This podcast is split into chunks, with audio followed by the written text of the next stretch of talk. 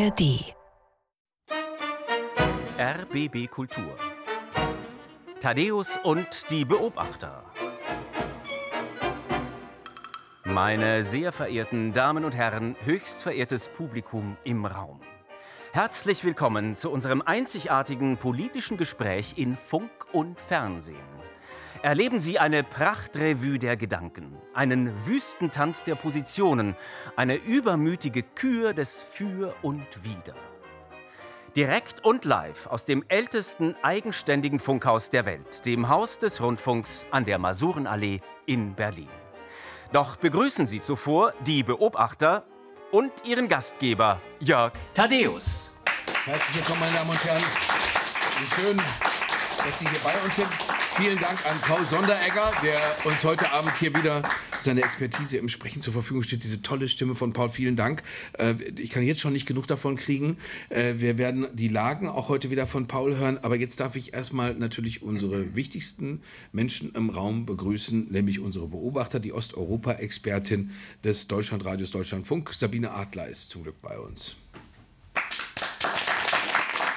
Dann die Ressortchefin Politik der Tageszeitung Die Welt. Neben mir sitzt Claudia Kade. Der Politikchef nicht nur von RTL, sondern auch von NTV, Nikolaus Blume, ist zum Glück da. Und das Feuilleton der Frankfurter Allgemeinen Zeitung wird vertreten von Claudius Seidel. Herr Seidel, herzlich willkommen. Ich fange mit einem, äh, das, ich weiß nicht, sowas könnte Ihnen gefallen, Herr Blome, wenn Menschen sehr, sehr reich sind. Aber ist mein persönlich tragisches Schicksal für diejenigen, äh, die uns nur im Radio hören, was heißt nur im Radio, die uns jetzt zum Glück live bei RBB Kultur hören.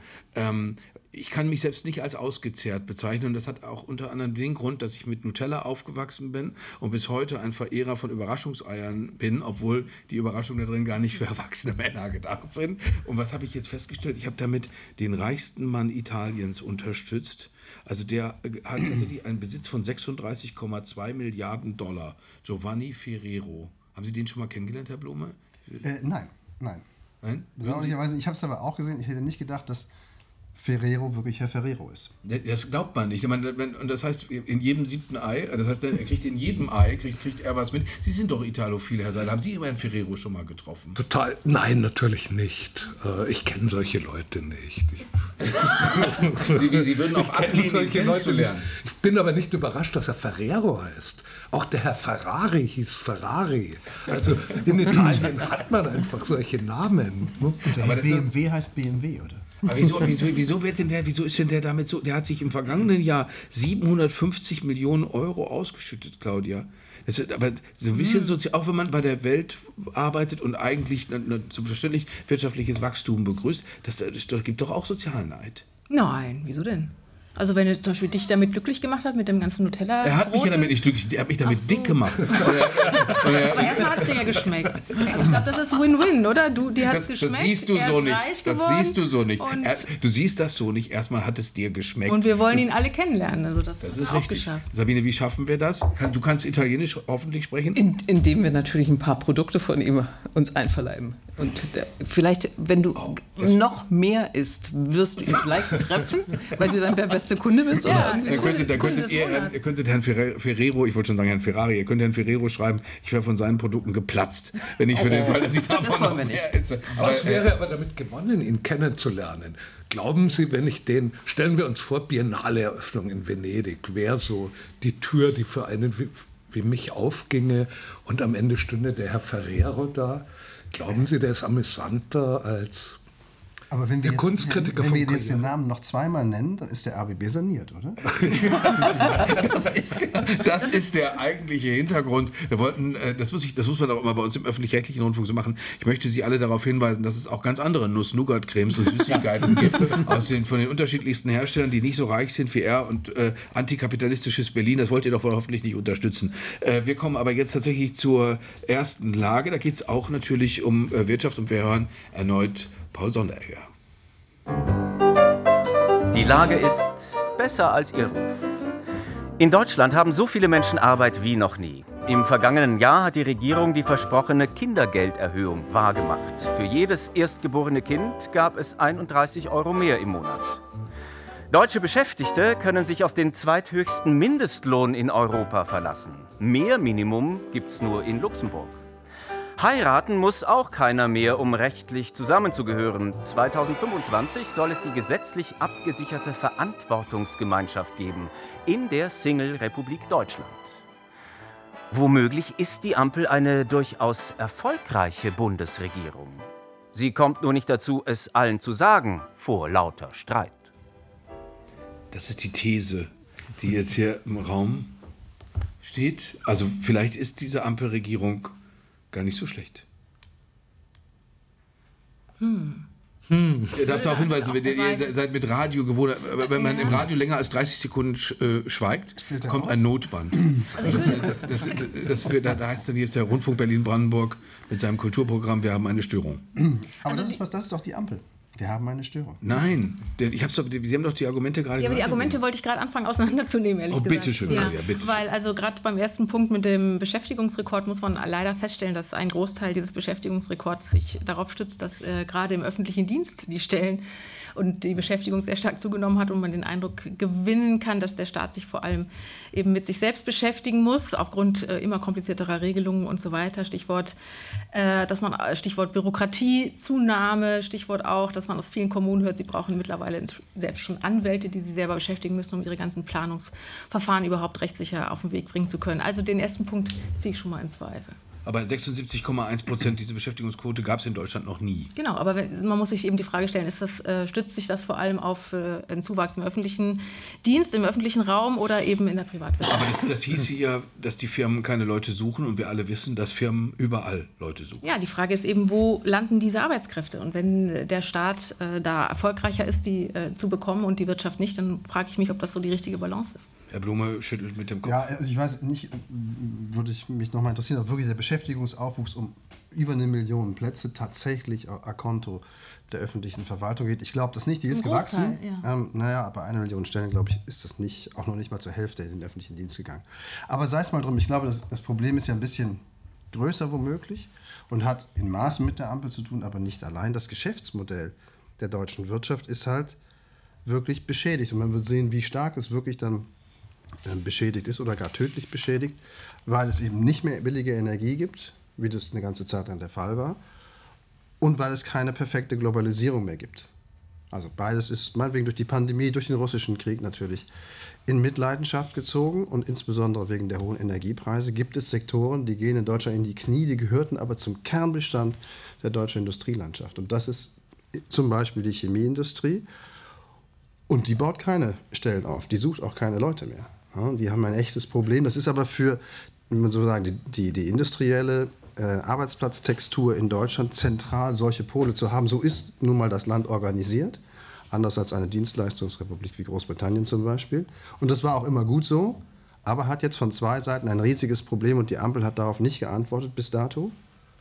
Im Gegenteil, sie hat die Energiepreise noch teurer gemacht wo, wo sie kaum eine Alternative eigentlich hatte, Sabine. Also die mussten ja erstmal Energie überhaupt sicherstellen, dass Energieversorgung sichergestellt ist in Deutschland durch das, was aus Russland weggefallen ist. Und da finde ich, das ist so eine Erfolgsgeschichte, die nicht erzählt wird. Das muss man auch ganz klar sagen. Die Energiepreise sind zu niedrig, ich glaube, wie im, im Sommer 2021.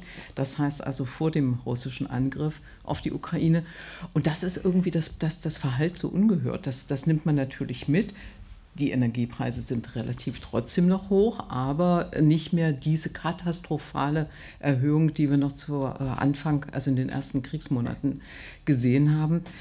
Und dann bleibt die, diese andere Geschichte, was, welche Energieträger äh, haben wir jetzt eigentlich? Woher kommt jetzt zum Beispiel, wir wissen LNG, unter anderem aus, aus Amerika unter anderem LNG aus Russland, geht völlig unter, dass Russland nach wie vor, weil LNG äh, nicht, nicht also weil es kein Gas... Flüssiggas.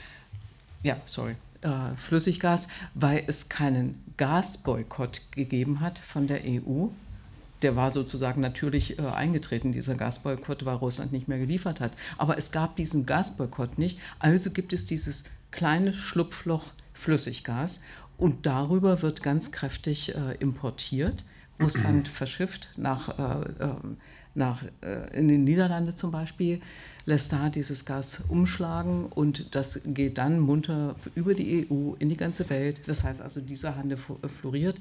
Aber was die, zurück zur äh, heimischen Wirtschaft, was die Energiepreise für die Familien, für den privaten Verbraucher angeht, ist da eine gewisse Entschärfung eingetreten die aber, die wir alle mitnehmen, auch gut finden, aber äh, die, die Regierung sich nicht ans Revers heftet, was nee, sie könnte. Genau, und jetzt, jetzt überlegen wir, die, die, die Sozialdemokraten gemeinsam mit der CDU-Bundeskanzlerin versemmeln das, machen Deutschland total energieabhängig von Russland. Und dann muss ein grüner Wirtschaftsminister nach Katar fahren. Da gibt es dieses, dieses Bild, wo, wo Robert Habeck einfach höflich ist gegenüber dem Emir von Katar, weil er ja von dem auch was will, dann muss der seiner eigenen Basis erklären, Leute, das müssen wir jetzt machen, weil sonst haben wir überhaupt keine Energie. Und da würde ich doch sagen, das ist Pragmatismus pur. Das ist tatsächlich, da tut eine Regierung, da tut ein, ein Regierender das, was er tun soll, mindestens tun muss. Genau. Herr Thaddeus, und die öffentliche Meinung geht in die komplett falsche Richtung. Der Befund äh, von Herrn Blome stimmt, nach allem, was ich weiß so als Kulturjournalist. Nach allem, was ich weiß, stimmen beide Befunde, sowohl die Energiepreise sind zu hoch, als auch die Globalisierung stockt und die Exportnation Deutschland hat exportiert zu wenig.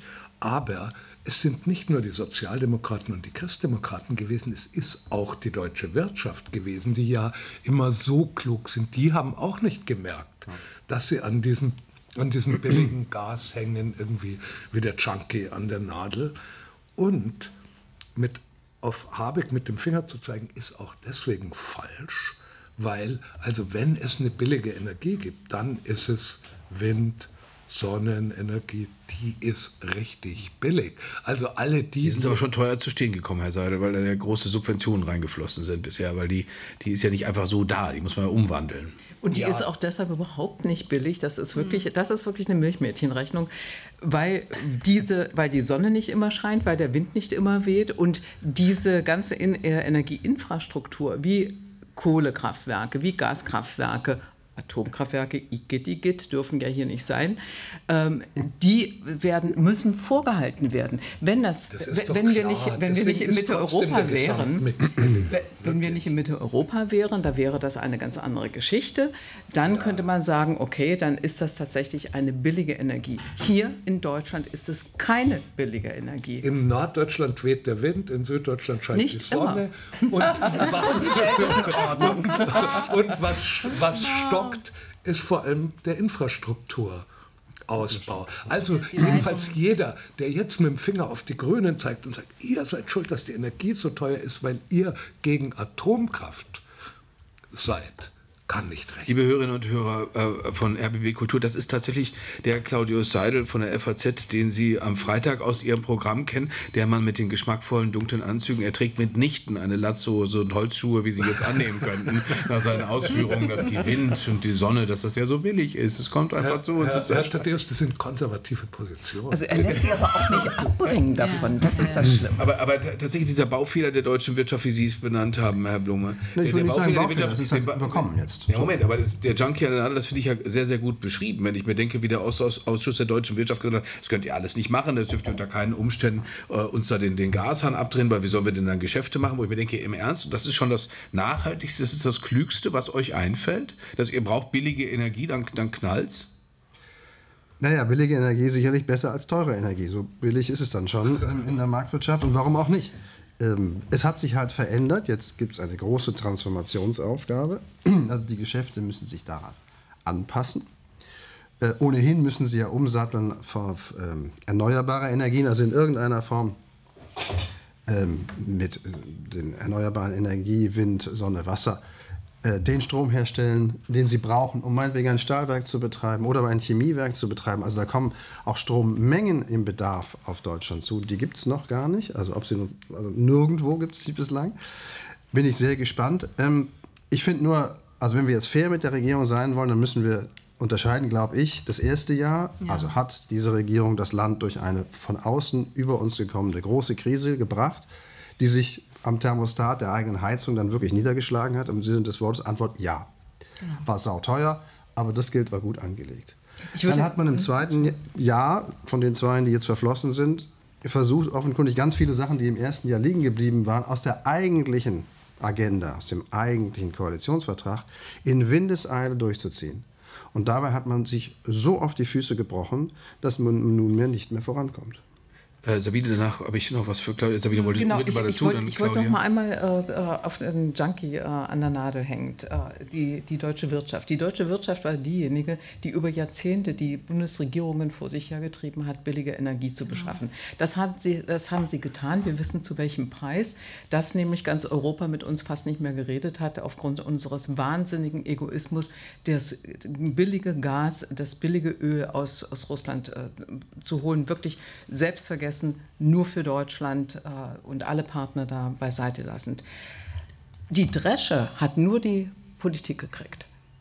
Die Wirtschaft hat sich nicht ein einziges Mal dafür entschuldigt und der Druck kam beständig von der Wirtschaft. Das finde ich auch nicht ganz fair. Also immer nur die Politik dafür verantwortlich zu machen, geht auch nicht. Es ist eine einzigartige Sendung in Funk und Fernsehen, weil das ist, glaube ich, die erste Fernseh- und Radiosendung, in der die Ampel gar nicht so schlecht besprochen wird, Claudia. Du hast da bisher anders vorgelegt, aber kommen wir zu den Sachen, die kritikwürdig sind. Oder sagen wir mal, ne, nehmen wir mal einen Mann, der, bevor du dran kommst, Claudia, ein Mann, der mitregiert, der Bundesfinanzminister Christian Lindner. Und der musste natürlich fürchterliche Ergebnisse bei der Nachwahl hier in Berlin zur Kenntnis nehmen und hat sich dann folgendermaßen dazu eingelassen. Die FDP leidet in besonderer Weise darunter, dass wir einer sehr unbeliebten Regierung angehören. Und wir machen es uns als Koalition ja auch schwer. Wir haben einen gemeinsamen Erfolg erzielt. Die Schuldenbremse gilt, die Schuldenquote unseres Landes sinkt. Ich sagte schon, wir haben Investitionen auf Rekordniveau, wir entlasten die Bürgerinnen und Bürger, bildungspolitische Akzente. Und dann habe ich während der Haushaltswoche von sozialdemokratischen und grünen Rednerinnen und Rednern nur immer gehört, man wolle eigentlich etwas ganz anderes, nämlich Steuern erhöhen und mehr Schulden. Und verstehen Sie, ich glaube, das ist ein Problem. Es ist eine Regierung, die immer unterschiedlich kommuniziert und keine Berechenbarkeit ausstrahlt wir machen es uns schwer, sagt Christian Lindner und macht es dann gleich der Koalition wieder schwer, ihn lieb zu haben. Weil warum sollte ich als ja, Grüner oder Sozialdemokrat denken, ah, oh, wow, da spricht mein Finanzminister, er grätscht gerade unsere Leute weg, schön. Ja, äh, äh zumal ich den Humor auch äh, von Herrn Lindner sehr gut finde, dass ähm, er dann immer sagt, die anderen beiden Partner würden das, was gerade gemacht wird, äh, schlecht reden, beziehungsweise würden dann immer gerne ja, sagen, sie würden was eigentlich ohne die FDP was ganz anderes machen, weil das machen die Liberalen ja so rum gar nicht. Wobei das im Bundestag oft anders aussieht. Also im Bundestag beziehen die Regierungsfraktionen sich durchaus aufeinander, die Redner der Regierungsfraktionen. Also sind die so uneinig, wie es im Moment ja. scheint? Ich frage jetzt danach, nach eurem Blick äh, tatsächlich äh, hinter die Kulissen. Also sie sind so uneinig, wie sich das jetzt hier von Christian Lindner erneut angehört hat. Er ist ja offenbar auch angefressen. Kein Wunder, er muss Angst haben um seine Partei. Ich glaube, wir sind alle ziemlich angefressen. Die FDP muss Angst haben um den Wiedereinzug ähm, in den Bundestag 2025. Die SPD-Fraktion muss sich äh, fragen, fragen, wie viele von Ihnen eigentlich nach dieser Wahl dann überhaupt noch da sein werden. Also da äh, schlottern auch einigen die Knie.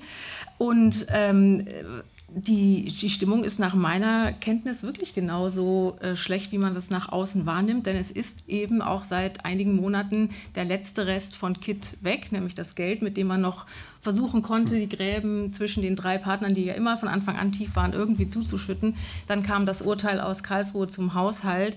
Und dann ging es eigentlich darum, Politik zu machen und äh, Prioritäten zu setzen und zu sagen, was, wofür ist jetzt noch Geld da, was ist uns jetzt wirklich wichtig? Und für mich ist das der Wesenskern von Politik. Und das, äh, Für dich ist der Wesenskern von, von, Politik, was können wir, wofür können wir Geld setzen ausgeben? und nicht einfach alles äh, sozusagen versuchen, mit möglichst viel Geld alle Konflikte und alles, was man an, an Prioritätensetzung eigentlich vornehmen muss, weil das einfach Steuerzahlergeld ist, was man da hat, ähm, das ist für mich das, der Kern und nicht das, das sozusagen dieses, dieses Wegschießen mit, mit Geld, äh, die, die Probleme zu überdenken. Aber, aber, und das, das ist jetzt sozusagen, dieser, diese Möglichkeit ist jetzt, ist jetzt perdu und jetzt, äh, finde ich, sieht man, wie wenig eigentlich übrig bleibt.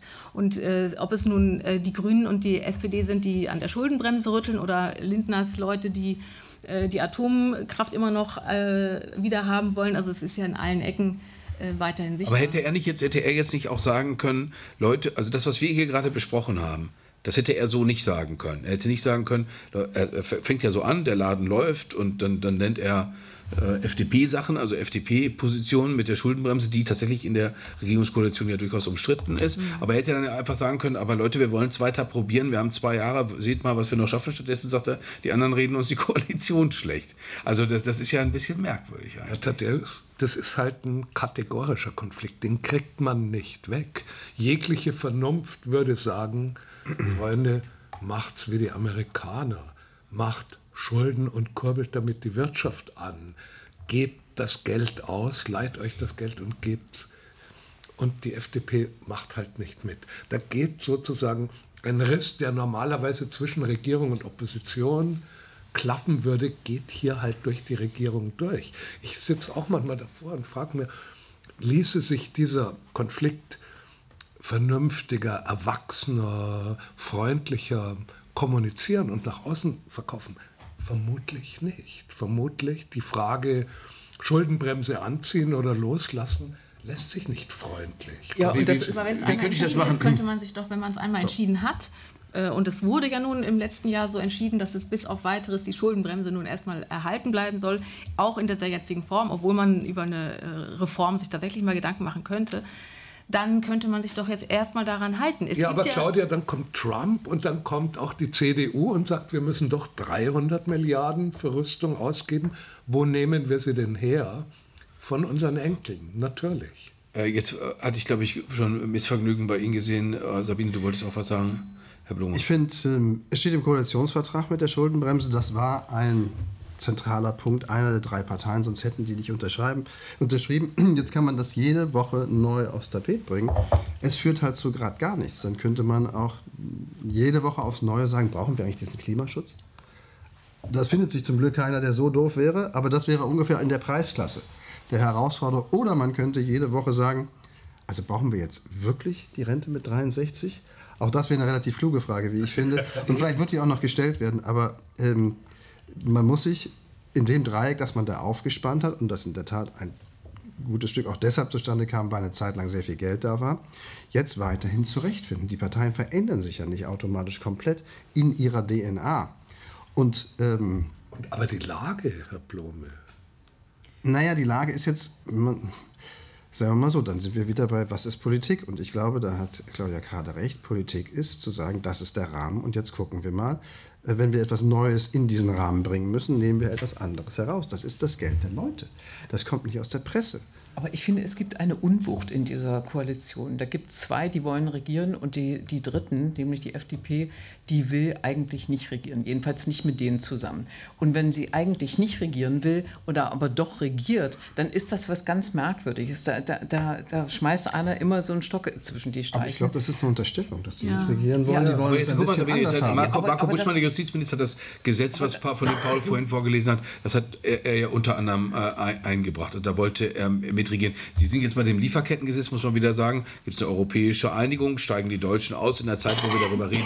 Es müsste europäisch einiger sein. Aber, aber wie kommst du zu der These, dass sie nicht mitregieren wollen? Weil sie sich regelrecht belästigt fühlen von ihren Mitkoalitionären. Das, das kommt aus jedem Wort, jedenfalls von Christian Lindner raus, dass er es wirklich schwierig, nicht, nicht schwierig, schwierig wäre neutral ausgedrückt, aber geradezu lästig findet, innerhalb dieser Koalition eben diese äh, FDP-Politik zu machen. Die kann man aus seiner Warte richtig finden, ja, aber ich glaube eben auch, äh, Politik und Zeiten verändern sich und über die Schulden, äh, Schulden Bremse kann nicht gesprochen werden, als sei das ein Naturgesetz. Das ist es ja nicht.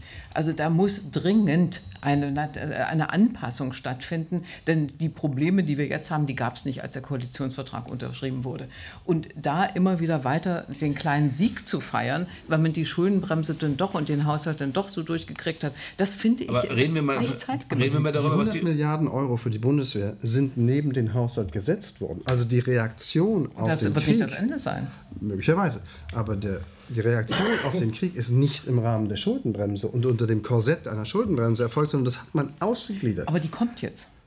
Aber lass also diese Diskussion naja, kommt. Lass uns mal generell, generell darüber reden, was für eine außerhalb des ja. Haushaltes. Also man hat schon ganz viele Nebenhaushalte, um nicht zu sagen, man hat sowieso schon die Leute echt beschissen. Entschuldigung, da sind weit über 200 Milliarden mhm. Schulden im Markt also im politischen Markt. Und jetzt sagen die, lass uns mal Schulden machen. Ich würde vorschlagen, gebt doch erstmal das Geld aus, denn damit habt ihr ja erkennbar die größten Schwierigkeiten. Herr Blum, Sie haben jetzt ein bisschen tätowiert gesprochen, muss man sagen, weil Sie hier starke Sprache im öffentlich-rechtlichen Rundfunk benutzt haben. das, ist, das ist aber genau das, was wir natürlich hören wollen. Hören wir mal den Ministerpräsidenten des Landes Brandenburg, Dietmar Woidke von der SPD, der rät dazu, es müsste einfach ein anderer Ton angeschlagen werden. Das wünscht er sich natürlich sowieso, weil er, wie wir wissen, im Wahlkampf steht und es im Moment nicht so aussieht, als könnte er die AfD als stärkste Partei im brandenburgischen Landtag dann noch verhindern. Erstmal ähm, hat es schon immer gut geholfen und dafür war Deutschland ja berühmt. Machen statt meckern. Ich halte auch den Pessimismus für übertrieben. Ich glaube, dass wir wirklich uns darauf konzentrieren sollten, uns mal anzugucken, was macht uns auch stark, was hat uns über die letzten Jahrzehnte, über die letzten Jahrhunderte ja schon stark gemacht und daran anzuknüpfen und dann äh, an die Sachen ranzugehen, statt in der Ecke zu stehen und äh, zu maulen. Äh, das wäre schon ein gutes Rezept. Ja, reden wir mal jetzt, haben wir sehr faktisch lang gesprochen an wirtschaftlichen Details an der Schuldenbremse, aber reden wir, Claudia, über die, über die Ausstrahlung, die Dietmar Woidke hier auch anmahnt. Also da sitzt Robert Habeck in sich zusammengekrempelt bei Karim Joska im ersten und man hat das Gefühl, wenn er sagt, er ist bekümmert, es macht ihn traurig, wir müssen reden. Also es so ganz, sieht ganz schwer nach Beziehungskrise aus. Wir hören Christian Lindner, der ist natürlich gallig und, und böse und hat Angst, dass man ihm seine Bauernrede nochmal vorspielt, die so furchtbar war. Also äh, äh, Olaf Scholz ist, wie wir alle wissen, sowieso keine Stimmungskanone. Also das heißt, was von denen ausgeht, ist aber auch nicht, hurra, äh, äh wir können uns um Deutschland kümmern. Oder ist die, ist die Zeit nicht danach, weil die Zeit so düster ist? Kann das sein? Naja, also ich kann schon verstehen, dass Sie da jetzt nicht irgendwie mit äh, einer aufgesetzten Euphorie irgendwie uns da jetzt was vormachen wollen. Das wäre ja auch irgendwie falsch. Ne? Ich finde allerdings auch, dass Sie es in die andere Richtung massiv übertreiben. Also es geht ja langsam ins Kindische. Also wenn die FDP äh, den Grünen noch vor einigen Monaten vorgeworfen hat, sie seien ein Sicherheitsrisiko, weil sie sich bei ähm, Änderungen in der Migrationspolitik äh, gesperrt haben und jetzt dann Hofreiter den gleichen Vorwurf zurück an die Liberalen. Ihr seid ein Sicherheitsrisiko, weil ihr äh, uns jetzt nicht weitere Gelder freigebt, äh, um eben, wie Sabine Adler das sagte, sich auf die Situation im Ukraine-Krieg einzustellen, adäquat. Also das, das sind wirklich so, so Kinkerlitzchen, die, glaube ich, wirklich das Publikum unter äh, ja, wirklich unterschätzen und sowas, sowas macht mich, ärgert mich auch jetzt nicht, als, nicht nur als Journalistin, sondern als einfache Bürgerin auch, dass man da so unterkomplex äh, da so auftritt. Also das geht gar nicht. Aber ich erwarte jetzt auch nicht, dass sie uns was vorspielen. Es muss dann schon einfach äh, von mir aus auch gestritten werden. Das ist, finde ich, auch nicht verkehrt. Es muss nur halt am Schluss irgendwann mal was rauskommen. Und wenn was entschieden wurde, dann sollte es doch auch bitte eine längere Halbwertszeit haben als wenige Wochen. Also das ist, stört mich bei der Ampel. Es wird dann mühsam von Scholz irgendwann dann mal was entschieden und es dauert wirklich keine, keine zwei Wochen schon, wird das fast wieder von komplett. Ich muss aber daran denken, dass das Kinkerlitzchen gehört auf die Liste der ganz schönen deutschen Wörter, so wie Mucksmäuschen still und was die sächsischen äh, Leute äh, kennen werden, die Muschebubu-Stube, die ich auch was? ganz herrlich finde. Ja, siehst du, kennst du gar nicht. Äh, äh, jetzt wollte Sabine, du hast ganz, ich, ich, muss das immer so ein bisschen auch fußballmäßig kommentieren für unsere Zuhörerinnen und Zuhörer bei RBB Kultur. Sabine Adler schnellte nach vorne, als sei ihr nach einer Intervention Intervention zumute. Das ging aber Claudio Seidel nicht groß anders. Aber äh, Sabine Adler ist die Den Ball habe ich jetzt gerade mal abgenommen. Und zwar äh, Scholz, Stichwort Scholz und Stichwort, äh, die Ampel macht nicht alles schlecht. Ich finde, dass er, dass er, dass er gerade ziemlich gut reagiert. Er hat, hat äh, etwas gemacht, wo man ihn nicht hintragen musste, nämlich er ist nach Washington geflogen und hat in dieser Situation tatsächlich äh, versucht, äh, es Jetzt, jetzt, jetzt muss ich mal den Hörerinnen und Hörern beschreiben, was hier gerade im Hintergrund läuft, nämlich läuft. Zeichensprache das heißt, von geh näher ran Jörg. Mikrofon sollte das heißen. Ich soll noch näher rangehen ja, an mein Mikrofon. Das machen wir beim Deutschlandfunk aber anders. Also dann Ach, dann kannst du uns ja mal das Zeug vom Deutschlandfunk vorbeischicken. das, hier beim tollen Deutschlandfunk. Also ich gehe ein bisschen, aber, äh, geh ein bisschen dichter ran. Äh, also er musste dieses Mal nicht zum Jagen getragen werden, äh, meine ich. Und äh, er hat da, finde ich, einen, einen, guten Ton gefunden in Washington, den Ernst der Lage klarzumachen und diese und, und auch äh, Joe Biden in einem Moment zur Seite zu springen. Das war jetzt nicht geplant, dass er da äh, ihn ein bisschen trösten musste. Aber äh, tatsächlich ist, äh, finde ich, hat er in dieser Sicherheitslage, in dieser wirklich höchst bedrohlichen Sicherheitslage, dass äh, die Republikaner möglicherweise die äh, Unterstützung für die Ukraine eben einfach äh, versagen, also da nochmal einen Zwischenruf gewagt, wo ich finde, dass da hat er zeitgemäß und richtig agiert. Dazu werden wir auch noch kommen, weil das ist logischerweise ein ganz großes Thema, dass der Bundeskanzler in Washington war, wie überhaupt die deutsche Reaktion aussieht auf das, was in den USA äh, außenpolitisch äh, womöglich ignoriert oder, oder nicht so toll gemacht wird. Ich will aber noch für einen klitzekleinen Moment äh, bei unserer Ampel hier bleiben und bei den Alternativen. Sollte man denn der, der FDP raten, wie ich es jetzt in der Bildzeitung gelesen habe, drei Szenarien für den Ausstieg der FDP aus der Ampel? sollte man, Herr Seidel, der FDP raten, äh, wenn ihr eure äh, Position ernst meint, dann begeht jetzt bitte politischen Selbstmord und zettelt Neuwahlen an. Nein, genau das soll man Ihnen nicht raten. Ich empfinde auch diese 3% hier in Berlin, das ist auch wieder typisch Berlin. Natürlich kann Berlin mit der FDP nichts anfangen. Natürlich ist sozusagen Berlin. ist, da wählen sie 100 andere Parteien, bevor sie sozusagen so eine freiheitliche Partei wählen. Nein, ich finde, die FDP sollte in der, in der Ampel bleiben. Ich finde, was du vorhin beschrieben hast, Claudia, der eine ist beleidigt und deprimiert und der andere ist auch beleidigt und deprimiert. Und dann warst du auch noch deprimiert davon, dass die alle so deprimiert sind. Ja. Das ist natürlich auf der einen Seite ist es sympathisch, dass Politik so mit dem Herzen gemacht wird. Auf der anderen Seite wäre ein bisschen mehr Erwachsenheit in der Bewältigung von Konflikten und auch in der Kommunikation über diese Konflikte würde natürlich nichts schaden. Man muss nicht beleidigt sein, wenn man verschiedene politische Einstellungen hat. Wobei ich die Älteren werden sich erinnern, zum Beginn von der Ampel habe ich immer wieder gesagt, naja, zwischen den Grünen und der FDP spielen sich eben Konflikte ab, die da sind. Und ob die jetzt in der Regierung oder zwischen Regierung und Opposition irgendwie ausgetragen werden müssen, sie müssen ausgetragen werden. Äh, und vielleicht ist es ganz fruchtbar, dass sie in der Regierung ausgetragen werden. Jetzt gerade, gerade was Schulden oder Nicht-Schulden angeht, bin ich nicht so, so fest davon überzeugt, dass es da einen Kompromiss gibt. Reden wir kurz über die Alternative, die es geben würde. Also es gab Gedankenspiele von Friedrich Merz in schwarz-grüne Richtung. Muss man auch immer dazu sagen, das ist auch so eine, so eine Privatbeschäftigung von Berlin-Berichterstattern, dass sie dann sagen, oh wow, totaler Taktikwechsel, Strategiewechsel womöglich sogar. Äh, und dann natürlich Avancen, äh, schwarz-gelbe. Also die Sarai, der Generalsekretär der FDP, hat im Bundestag bei der Haushaltsdebatte äh, fast mehr gegen die SPD, also gegen den Regierungspartner gesprochen, zumindest so sehr, dass die CDU, CSU applaudierte. Genau, äh, Herr Blume, das wäre jetzt, das jetzt meine Frage. Die Alternative, oder bevor Sie antworten, hören wir eben kurz den Generalsekretär der CDU, hören wir Carsten Linnemann, der natürlich betont, wie wichtig das ist, dass Sie mit der Regierung immer noch zusammenarbeitsfähig sind. Wenn etwas richtig ist und dieses Land nach vorne bringt, sind wir sofort mit dabei. Das Problem ist nur, wenn Olaf Scholz seit Wochen und Monaten von Wumms redet, von Doppelwumms, von historischen Beschlüssen. Und am Ende löst sich alles wie Luft aus und mittlerweile die ganze Welt über uns schreibt, dass wir am Abgrund stehen. Dann sind wir nicht mit dabei. Wenn es einen großen Aufschlag gibt, damit es mal wieder Zukunft gibt, Aufbruch und Erneuerung, dann sind wir mit dabei. Naja. ähm, ist, äh, Sie, Sie hätten noch tiefer einatmen können, Herr Blume. naja, naja. I didn't inhale. Ähm, also da ist, da ist einiges dran. Also diese Regierung steht still im Moment, aber man muss der Vollständigkeit und darum der Fairness halber sagen, ein 7 bis 8 Milliarden Euro Unternehmenswirtschaftsentlastungsgesetz klemmt im Bundesrat. Warum klemmt es da? Weil die Unions-, CDU, CSU geführten Länder sagen, das lassen wir nicht durch.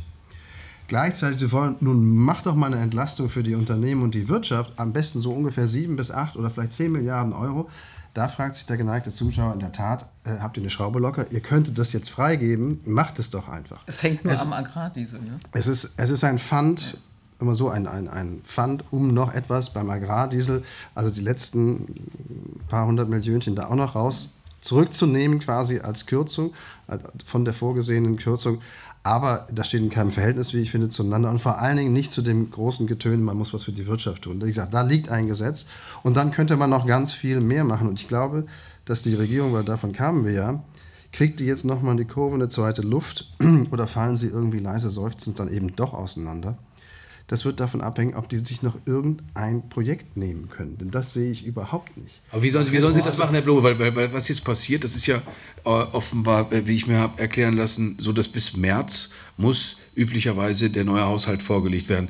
Äh, das, was wir jetzt kürzlich erlebt haben, das war das Gewitter, das war der Streit über den Haushalt 2024. Wir erinnern uns, die Koalition musste sich wochenweise beraten, musste sich zurückziehen, dann hin und her und dann kamen trotzdem noch die ganzen Proteste, wo man dann gesehen hat, naja, das war doch nicht so toll, was wir uns ausgedacht haben. Das müssen Sie, diese Arbeit müssen Sie im Prinzip jetzt gleich wieder machen und ist dann da Zeit, wenn man jetzt äh, noch mehr einsparen muss, wie Christian Lindner das will, äh, ist dann da wirklich Zeit für das Projekt, was Sie, also was ich frage mich, welches neue Projekt das sein soll. Ja, genau, das, das wäre dann die Frage. Denn es ist, erstens ist kein Geld mehr da und zweitens sind solche riesen Krisen zu bewältigen. Ja also wir haben noch nicht gesprochen über Nahost, wir haben noch nicht gesprochen äh, wirklich über, über das, was äh, uns mit Trump drohen könnte. Darüber reden wir also, genau gleich. Ma mach, machen wir auch, ich nehme auch nichts vorweg, aber äh, die, diese, diese ähm, also man, die werden jetzt nicht vor Langeweile irgendwie nicht wissen, äh, was sie tun sollen bis, nächsten, bis zum nächsten Jahr, sondern sie werden froh sein, wenn sie einigermaßen Leben durchkommen, würde ich jetzt mal vermuten. Und da, das, ist, das ist ein Krisenmanagement, das fängt gerade erst an an. Und dafür jetzt äh, tatsächlich die Weichen richtig zu stellen, das, äh, also das Geld auch locker zu machen und auch die Leute, den Leuten auch zu sagen, ähm, warum das jetzt, jetzt notwendig ist und nicht irgendwie in, in, äh, in einem Jahr oder in fünf Jahren. Das ist, glaube ich, eine ganz schöne Aufgabe. Ja, zumal dieser Haushalt, der ja jetzt dann besprochen wird, also der fürs nächste Jahr, ähm, ja nochmal ganz drastische Sparanstrengungen erfordert. Und wenn wir gesehen haben, wie das bei den Bauern jetzt ja zuletzt lief, also man hat dann Spareinsparungen äh, geplant, man hat sich darauf geeinigt, mühsam, wie du es eben beschrieben hast. Ähm, und dann kamen die Proteste und man hat es wieder teilweise wieder zurückgenommen. Dann frage ich mich, wie das eben beim nächsten Haushalt werden soll, äh, wenn da nochmal solche großen Sparrunden eigentlich anstehen und dann vielleicht wieder Proteste kommen. Also ich glaube auch, wie Sabine äh, das sagt, dass äh, die Koalition eigentlich alle Kraft brauchen wird, um das, was nötig ist, was unabwendbar von außen auf uns zukommt und geregelt werden muss, ähm, und dann noch das nötigste äh, Innenpolitische auf die Beine zu stellen und nicht noch Kraft findet für ein neues Zusammenhaltprojekt. Ich kann das jetzt schon mal sagen, das Land wird untergehen, wenn die Generation Z auf sich alleine gestellt ist, also wenn wir Boomer alle tot sind.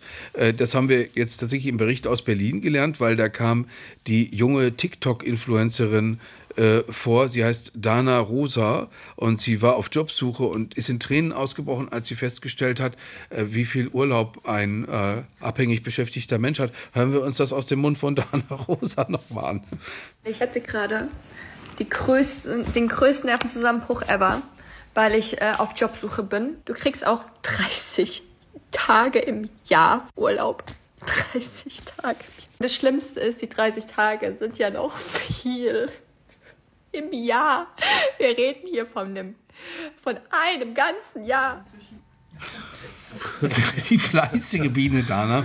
Aber äh, äh, also wie gesagt, wir, wir, wir, werden das ja dann nicht mehr miterleben müssen, äh, wie Deutschland aufrechterhalten bleibt, wenn, wenn die Urlaubszeit endlich auf 90 Tage hochgesetzt wird. Herr Blume, Sie, Sie, Sie werden jetzt ansetzen zu einem, äh, ich, ich glaube, dass ganz das ist das viele Privileg der junge Leute Generation äh, wie soll man sagen, herabzuschauen auf die jüngere Generation. Willen, der einzige nein. Haken ist, ja, noch offenkundig doch, denn sonst würden wir uns ja daran nicht so ergötzen. Der Haken ist, ich glaube, wir waren auch mal die jüngere Generation. Ich möchte gar nicht wissen, was unsere Eltern über uns so gesagt haben. Ja, aber ähm, wir mussten es damals aushalten, Herr Blume. Deswegen ist das nur, nur unser gutes Recht, dass wir heute sagen, Dana, dass das. Du, ja, nee, Dana, Dana ist, Dana ist, Dana ist offenkundig, hat einen Masterstudiengang beendet, möglicherweise zumindest welcher Natur ist nicht ganz klar geworden. Ähm, das ist sehr, sehr lustig. Kann ich auch nur empfehlen im Internet. Es geht noch viel, viel länger und es ist noch viel, viel lustiger.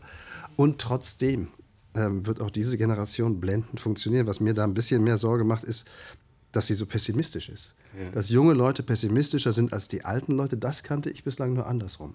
Ja, und deswegen, wir, wir, brauchen bei den jungen Leuten gute Laune, damit sie uns frohgemut aus der Wanne heben, äh, äh, äh wenn, es, wenn es dann ja. endlich so endlich Und wenn ich nochmal einen Satz von wegen Projekt, aber fällt mir das, das Projekt, Projekt, Projekt, Projekt gute Laune. Eben, das, ja, ich weiß nicht, gute Laune, aber ähm, witzig, dass alle am Tisch mit Projekt sagten, oh ja, aber das Geld ist ja gar nicht dafür da. Wer hatte jetzt nochmal genau gesagt, dass das Geld kosten muss? Könnte es auch ein Projekt sein, ein bisschen so wie... Ähm, was hat zwar in, ganz Anfang der Nullerjahre das Land mit roter Laterne, der kranke Mann Europas, die ganzen Sprüche kennen wir ja. Es ist ungefähr 20 Jahre zurück, ein bisschen mehr als das. Und dann hatte man das Gefühl, oh, der Arbeitsmarkt ist das Kern dieses Problems, dieser ganzen Malaise und dieser ganzen schlechten Laune und dieses Niedergangsgefasels und so weiter. Also hat man was am Arbeitsmarkt gemacht, die Agenda 2010. Viele Dinge waren auch nicht so toll, aber im Kern, glaube ich, hat das sehr, sehr gut funktioniert. Und das war ein Projekt. Hat auch und jetzt Geld gekostet, hat viel Geld gekostet. Und 150.000 Mitglieder nee, bei der SPD. die Arbeitslosigkeit halbiert. Und das, glaube ich, war ein sehr. 150.000 Mitglieder bei der SPD. Wir, wir haben schon über ja, okay. politischen Selbstmord gesprochen. Den ja, ja gut, aber jetzt war ja die Frage, ob es Geld gekostet hat. Ob es die SPD die Seele gekostet hat, ist ein anderes Problem, weil die SPD an den Sozialstaat ihre Seele verkauft hatte. Gut, dann war sie halt dahin. So sei es. Aber, aber noch einmal, also was, wenn, wenn das Projekt, was ist das Problem, dass das heutige ist, analog zu dem, also dem, was ist heute als Problem vergleichbar zu dem, was der Arbeitsmarkt vor gut 20 Jahren war? Wenn man das herausfinden würde, Wissen könnte man ja herangehen. Nicht wirklich. Ich glaube, es ist unter dem ganz großen Begriff Bürokratie zu Würde finden. Würde ich auch sagen. Genau. Und Entbürokratisierung muss nicht teuer ganz sein. Ganz großen Begriff Einzelfallgerechtigkeit. Es muss in Deutschland immer der Einzelfall gerecht sein. Hier gibt es keine pauschalen Regeln, auch nicht bei Hartz IV. Es wird alles einzeln zugemessen bis ins letzte Mühe und dann wird es beklagt. Und wenn das nicht lang kommt, der Rechnungshof macht es endgültig platt. Da Vielleicht ist das ein Teil des Problems und das würde jetzt nicht so gigantisch viel Geld kosten. Da ist übrigens die Bundesregierung sogar dran. Ja, das hat Marco, aber, äh, Marco, Marco, Buschmann hat äh, da einen Brief von Robert Habeck jetzt erst geschrieben, um äh, verschiedene Vergabeverfahren zu beschleunigen, um sich zu erkundigen, wie weit denn der Bürokratieabbau tatsächlich ist. Ich habe übrigens, weil wir ja hier in Berlin sind und weil die Wahl ja jetzt gerade eben war und weil Kai Wegner ja versprochen hat, er würde hier zum Beispiel die Verwaltung beschleunigen, dann dachte ich mir, naja, jetzt habe ich lange genug zugewartet, ich wollte nicht provozieren, wollte wollte nicht böse sein und habe es nochmal probiert wegen des Reisepasses bei berlin.de nach einem Termin zu gucken. Und es kam noch nicht mal diese Tabelle, wo alles belegt ist, sondern es kam einfach, probieren Sie es zu einem späteren Zeitpunkt wieder im Netz. Wo ich dachte, ja, fantastisch, läuft doch in dieser. Ich empfehle Stadt. die Telefonnummer. Da Bitte? geht's sofort. Nee, ich weiß, was ich mache? Ich passe ihn beim nächsten Mal ab, wenn er beim Schlagerfestival in Oranienburg ist mit seiner Freundin und, und sing was Schönes für ihn. Immer so ein Reisepass-Song. Äh, äh, Herr Seidel, Sie wollten... Ein Wort. Ich würde gern ein Wort den er nicht vergisst. zu dem sehr guten Rückverweis auf Anfang der Nullerjahre, der kranke Mann Europas, die Krise die und so weiter. Ich glaube, es war nicht nur die Agenda 2010, die die Dinge verändert hat, sondern ich glaube, es war das Krisengerede, was die Dinge verändert hat. Und deswegen bin ich fest davon überzeugt, während wir gerade alle noch jammern, haben sich zum Beispiel gerade noch träge, selbstgefällige und vom billigen Gas berauschte Unternehmer gefangen und arbeiten so daran, ihre, ihre, ihren Laden fit zu machen. Aber so einfach ist es. Welches Anzeichen gibt es dafür? Das spüre ich. Das, ist das war jetzt fast wie, das war eine, wie eine psychotherapeutische Intervention. Äh, wo spüren Sie das genau, Herr Seidel? Dieses Gefühl. Aber äh, ich würde sagen, wir, da, wir müssen ja auch äh, in den nächsten äh, Ausgaben äh, unserer herrlichen Beobachter noch was zu besprechen haben. Schreiben wir uns also auf Projekt, schreiben wir uns auf, wie wir, äh, die Wirtschaft fasst sich und fängt endlich an zu, endlich an zu arbeiten. Boah, die würden Sie so hassen dafür, Herr Seidel. Wenn Sie das Siegfried Russwurm vom BDI sagen würden, der gesagt hat, diese Regierung ist toxisch Tisch oder BDA-Vertreter Steffen Kampeter, wenn Sie denen solche Sachen sagen ich würden. Ich heute Morgen im Radio gehört. Ja, aber wenn Sie jetzt hingehen würden, Alle sagen, anderen sind schuld. Ja, aber wenn Sie hingehen würden, wir sagen, konzentriert euch, macht eure Arbeit. Ja. Oh wow, das gibt Ärger, glaube ich. Oh. Das ist Ihnen zu liberal. Die würden das, das ist denen zu liberal. Die würden das genau. FAZ-Abo kündigen. Äh, wir kommen jetzt tatsächlich in den Bereich, den jetzt äh, mehrfach schon angesprochen worden ist von Sabine, zu Recht natürlich, weil äh, es ist ein großes Thema. Wir kümmern uns jetzt um die, die Kriegssituation, die wir, die, die das Kabinett logischerweise auch zu gewärtigen hat, wie die Politik in Deutschland insgesamt. Wir erleben Paul Sonderegger. Die Lage ist beunruhigend. Die Ukraine verliert den Krieg gegen Russland, wenn der US-Kongress die eigentlich versprochene Unterstützung von 60 Milliarden Dollar nicht bewilligt. Da müssen wir nicht drumrum reden, sagte der Bundeskanzler bei seinem Besuch in Washington in der vergangenen Woche. Ohne die Amerikaner stehen die Europäer hinter den Angegriffenen in der Ukraine. Nur noch die Europäer, müsste der Bundeskanzler sagen, wenn er wirklich nicht drumherum reden will. Oder ist da mehr möglich im freien, friedliebenden, für so viele Menschen attraktiven EU-Europa? Mehr Kraft, mehr Einigkeit, mehr Entschlossenheit. Gibt es die eigentlich in Deutschland? Also die Kraft, die Einigkeit und die Entschlossenheit der Ukraine weiter zu helfen? Das ist eine Sache, die wir jetzt in unserer Runde besprechen müssen. Du hast es vorhin schon angesprochen, Sabine. Der Bundeskanzler war bei Joe Biden im Weißen Haus. Äh, da können wir uns jetzt mal so einen atmosphärischen Eindruck von verschaffen. Zuerst sagt der Präsident, äh, bitteschön Olaf, äh, du hast das Wort und dann sagt der Bundeskanzler in englischer Sprache, dass Deutschland und die Vereinigten Staaten eine wichtige Rolle spielen, um den Frieden in der Welt herzustellen, den Frieden in der Welt äh, zu erhalten. Und er gibt seiner Hoffnung Ausdruck, dass der Kongress dem äh, Vorschlag von Joe Biden folgt oder dem Vorschlag dieser Gruppe, die sich da zusammengefunden hat, um einen riesen Gesetzesvorschlag einzubringen, der auf Geheiß oder auf Anordnung von Donald Trump dann tatsächlich nicht abgestimmt wurde oder nicht positiv abgestimmt wurde, äh, ohne die, die, Unterstützung der Vereinigten Staaten und ohne die Unterstützung der europäischen Staaten hat die äh, Ukraine keine Chance, sich selbst zu verteidigen, sagt der Bundeskanzler. Das hören wir uns jetzt nochmal an. Yeah, thank you for having me and uh, for having the chance to continue our conversations we have continuously all the time. And yes, Germany and the uh, United States have to play a role to keep peace in the world. And hopefully uh, the Congress, will, the House will follow you and uh, make a decision on giving the necessary support because without the support of the United States and without the support of European states, Ukraine will have not a chance to defend its own country. And uh, I'm sure that the United States and Germany are aligned intensely. We are. We are. Zum Schluss hört man nochmal den äh, äh, müden Joe Biden und kann von Glück sagen, dass er nicht gesagt hat, das hat François Mitterrand aber schön gesagt, weil er ja in letzter Zeit alle möglichen Staatschefs durcheinander wirft, was ihm nicht vorzuwerfen ist. Er ist immerhin 81 äh, Jahre alt. Aber tatsächlich ist äh, äh, der, der, Bundeskanzler in Washington, Claudia, und konnte nur hoffen, dass die, der Senat die eine Kammer des US-Kongresses hat dieses Paket jetzt durchgewunken. Das ist aus unserer Sicht ein bizarres Paket, wo alles zusammengepackt ist. Die Unterstützung für Israel, die Unterstützung für die humanitäre Unterstützung für die Palästinenser, 20 äh, Milliarden Dollar für die Grenzsicherung der, der Vereinigten Staaten und das Hilfspaket von 61 Milliarden Dollar für die, für die Ukraine. Der Senat hat es jetzt passieren lassen. Jetzt ist die Frage, was geschieht im Repräsentantenhaus. Und dass der Bundeskanzler da so, so, so, ja, so, so eindringlich war, das ist aus seiner Sicht zu verstehen, oder? Ja, in der Tat. Also das hat Sabine ja auch schon angedeutet. Es äh, deutet sich an, dass es immer schwieriger wird, von amerikanischer Seite weiter Hilfe für die Ukraine zu erwarten. Äh, es liegt jetzt erstmal an den Republikanern, aber ähm, wir merken ja auch, dass das im Wahlkampf schon eine Rolle spielt in Amerika. Also auch durchaus für die Demokraten nicht mehr ein Gewinnerthema oder sowas ist, sondern schwierig wird, das zu verkaufen. Und sowieso, wenn, wenn Trump äh, Kandidat wird, der Republikaner und womöglich auch noch US-Präsident, dann wird es alles äh, wahnsinnig kompliziert, was die Ukraine-Hilfe angeht. Und deswegen kann es sein, dass Europa da viel stärker noch äh, reingehen muss, finanziell.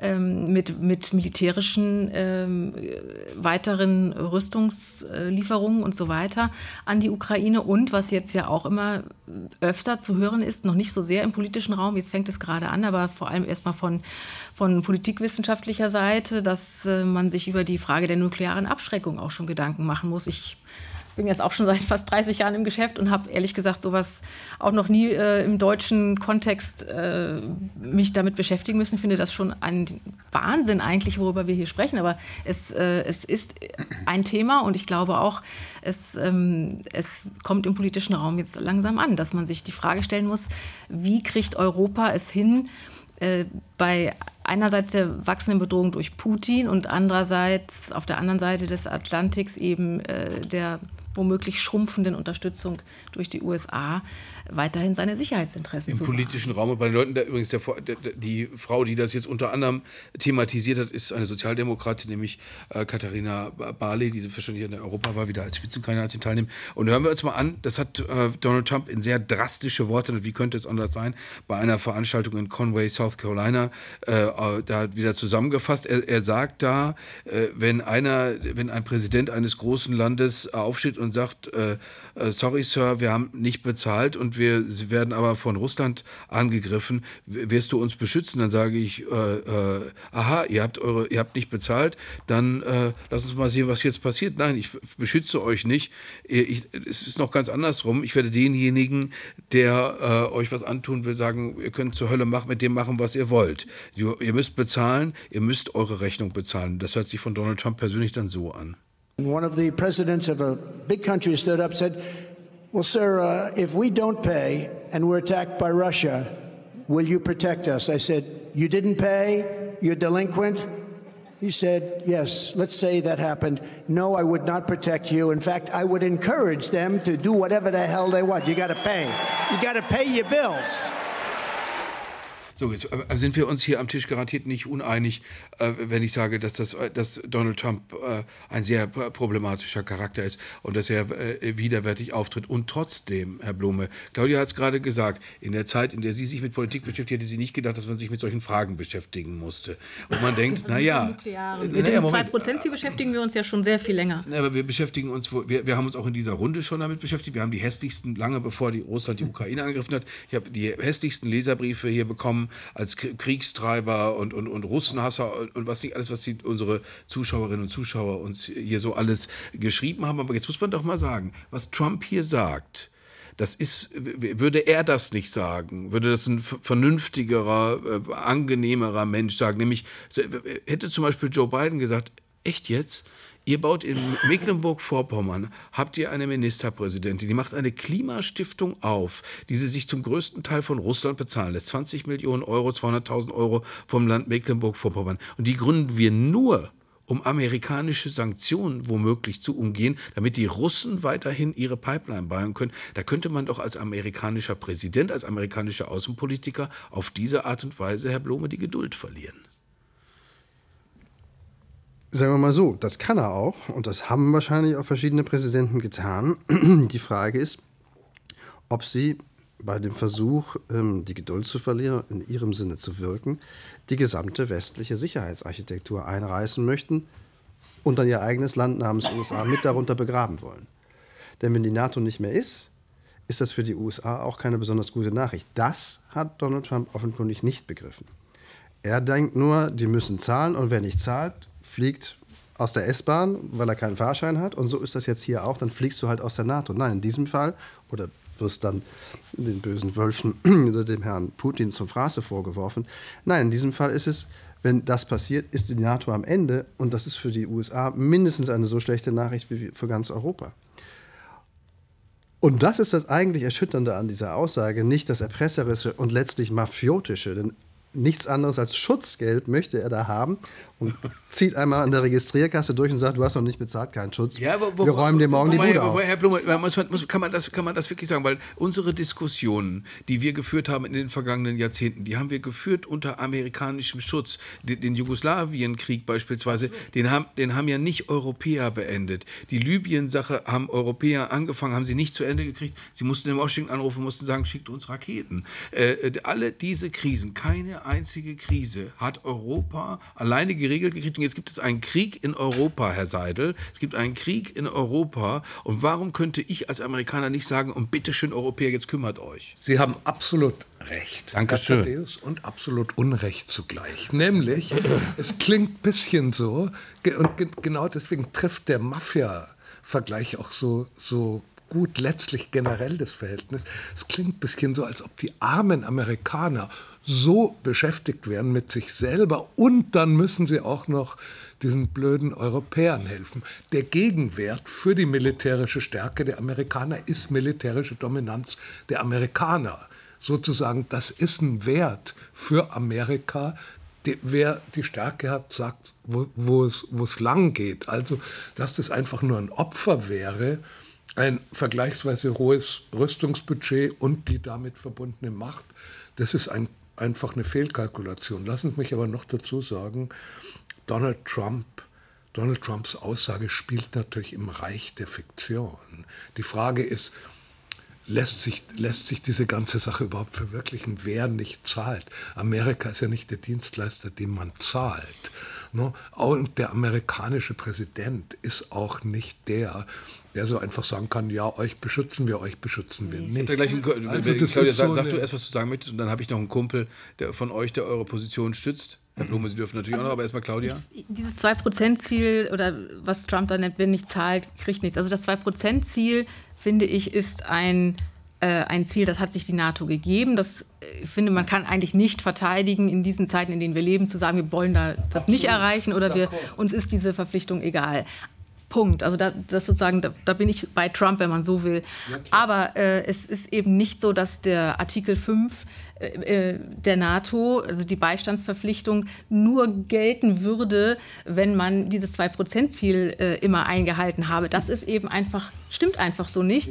Und das ist äh, sozusagen der Denkfehler, den Trump da hat, wenn, wenn man jetzt mal mit Logik ja, gut, an die, an die aber, Aussagen aber, von ihm herangehen Trump, wollte. Trump hat einen, hat einen Denkfehler. Aber wir sitzen in einem Land, wo wir das hin und her gerechnet haben. Ich weiß, dass wir, dass wir das auch schon politisch ausgewertet haben, wie Leute wie, wie, wie Rolf Mützenich, wie, wie Leute aus der Mützenich SPD SPD äh, ausgerechnet haben, warum das mit dem 2%-Ziel doch nicht gilt. Und das heißt, wir sitzen in einem Land, das nach Anerkennung, also nach allem, was die Spitzenmilitärs sagen, was der Verteidigungsminister sagt, sich nicht alleine verteidigen kann. Das heißt, ein Bewusstsein für das, was du vorhin gesagt hast, dafür, dass wir womöglich in Gefahr geraten könnten, dass wir Leute brauchen, die zum Militär gehen, dass wir für dieses Militär Geld ausgeben müssen, das gibt es doch nicht. Ich kann mir doch sofort Nein, vorstellen. Das ist, das ist ein Riesen, also wenn wir über die großen Versäumnisse der vergangenen Jahre gesprochen haben, was wir gemacht haben, wohin über die Energiepreise, Weise, wie auf welchen Tönen an den Füßen die deutsche Wirtschaft da stand. Das ist natürlich ein genauso großes ähm, äh, also das war in der Zeit damals, glaube ich, gab es kaum Leute, die gesagt haben, wir müssen jetzt ganz viel aufrüsten und so weiter. Das war eben eine, eine andere Sicht auf die Dinge, auch eine andere Lage. Es gab eben nicht den, es, eigentlich hätte man aus meiner Sicht seit 2014 umdenken müssen, als die, als die Ukraine eben zum ersten Mal von Russland in der Form angegriffen wurde. Aber davor war es eben tatsächlich, äh, da hatten wir auch Umfragen, wie, wie, oft saßen wir hier und haben gesagt, es ist keine Partei tut sich einen Gefallen damit, mit solchen Themen nach vorne zu gehen, dafür Geld auszugeben. Das ist in der Bevölkerung unbeliebt. Jetzt haben wir ganz andere Umfragen, wo die Leute sagen, uns macht die, äh, unsere, un, unsere mangelnde Verteidigungsbereitschaft Sorgen. Wir wollen, dass da was gemacht wird. Also das ist ein Riesenwandel in der Wahrnehmung, in der Situation von außen. Und da geht jetzt langsam das Umdenken auch eben und das Umschichten auch von Geldern los. Sabine. Ich würde ja gerne noch mal einen Schritt zurück machen. Glaubt denn wirklich jemand, dass äh, Donald Trump äh, nachrechnen würde, wer 2% gezahlt hat? Hm. Das ist doch einfach nur ein Bauchgefühl, was er da hat und was er auskotzt. Entschuldigung für, für diesen Ausdruck. Aber nichts anderes tut er ja. Und ich finde, das Allerschlimmste, was er macht, er schmeißt einen Partner über den Zaun, den Russen zum Fraß vor. Und das geht nicht. Das ist, das ist genau das Perfide, wo wirklich jede Warnung und, und jedes berechtigte Insistieren, Leute, ihr müsst mehr für die Verteidigung ausgeben, wirklich endet. Das ist einfach Verrat. Er macht sich da zum nützlichen Idioten von Putin. Und für Putin ist es genauso wie für Trump. Der guckt auch nicht, wer hat dieses 2-Prozent-Ziel äh, erreicht oder, oder nicht erreicht. Der guckt sich an, wer ist hier die leichteste Beute oder wer ist die Beute, die, die am, am, am schmerzhaftesten für dieses gesamte westliche Bündnis zu greifen ist. Und dieses, dieses wieder einzufangen und zu sagen, äh, da, da will jemand, der wieder Präsident dieser, dieses großen Landes werden, dieser Supermacht werden und kann so auftreten. Das ist ein Schaden, der Jetzt, äh, ausgerichtet wird. Ich kann jetzt noch mal euren Kumpel zitieren, der, der sagt, das kann der so auch gar nicht machen. Ich weiß nicht, wer es von euch gesagt hatte. Ich glaube, äh, äh, Herr Blum, es gibt äh, da äh, Verträge, das sagt nämlich auch Friedrich Merz. Es gibt äh, einen Vertrag, der heißt NATO-Vertrag. Und das einzige Mal, wo das Beistandsversprechen tatsächlich aktiviert worden ist, wo der Artikel 4 des NATO-Vertrages äh, äh, aktiviert wurde, war der 11. September 2001. Das waren die Angriffe auf Amerika durch die Terroranschläge in Washington und New York. Das sollte man vielleicht den Amerikanern auch hin und wieder einmal sagen. Äh, das gegenseitige Beistandsversprechen muss gelten und das gilt für Amerika, das gilt aber auch für Europa. Habe ich, hab ich mich jetzt verhört? Ist das der Artikel, ist es bleibt der Artikel 5, oder? Es, das ja, eigentlich ist der Artikel 5 gezogen, wurde damals der Artikel 4, was eine Stufe, wenn man so will, flacher fliegt. Aber da hat auch Friedrich Merz nicht begriffen, worum es geht. Tut mir leid. Ähm, ja. Denn es war ja schon immer, all die Jahre, Jahrzehnte, nicht ganz leicht zu glauben, dass ein amerikanischer Präsident für ein ihm vermutlich unbekanntes Kaff in Litauen oder in Estland oder sonst wo in Rumänien auf den Knopf drückt und riskiert, dass ihm Manhattan abbrennt, 20 Minuten später. Weil dann der Gegenschlag, der atomare Gegenschlag kommt. Also dieser, diese Fiktion, es gibt eine Abschreckung für jeden Ort, auf dem noch so wichtig oder unwichtig auf dem NATO-Territorium, notfalls mit atomaren Waffen gegen die, den Angreifer, mutmaßlich nehmen wir es mal an, die russische Seite, anzutreten, ist schon sehr shaky. Also ist schon sehr, sehr wackelig. Da musste man wirklich fest dran glauben. Hat geklappt, offenkundig, die Abschreckung. Jeder Spruch, ob der nun vertragsgerecht ist oder nicht, oder jeder Spruch, der diese wie man sagen, Idee in Frage stellt, ist schon ein realer Schaden in der Realität, weil er die Berechenbarkeit, die vermeintliche Berechenbarkeit von Schlag und Gegenschlag in Frage stellt. Und damit kollabiert das System oder die Idee von Abschreckung. Und das macht er da gerade, ohne es zu merken. Es ist übrigens auch die Abschreckung, die sein eigenes Land namens USA schützt. Und ich meine, äh, es wurden zwei Orte genannt. Es wurden von Putin Poznan und Boston genannt. Also äh, eben genau das in Frage zu stellen, wird Joe Biden tatsächlich von Poznan angegriffen wird, äh, Boston riskieren. So. Und das, was da passiert ist, was, was ja am Tag zuvor oder in der Nacht, äh, Nacht zuvor passiert ist, nämlich, äh, dass Tucker Carlson, der Fox-Moderator, äh, ein, ein äh, liebedienerisches Interview kann man gar nicht sagen, Stichwort Geberei, zwei Stunden lang mit Putin da veranstaltet hat, hat ja genau das äh, nochmal vor Augen geführt.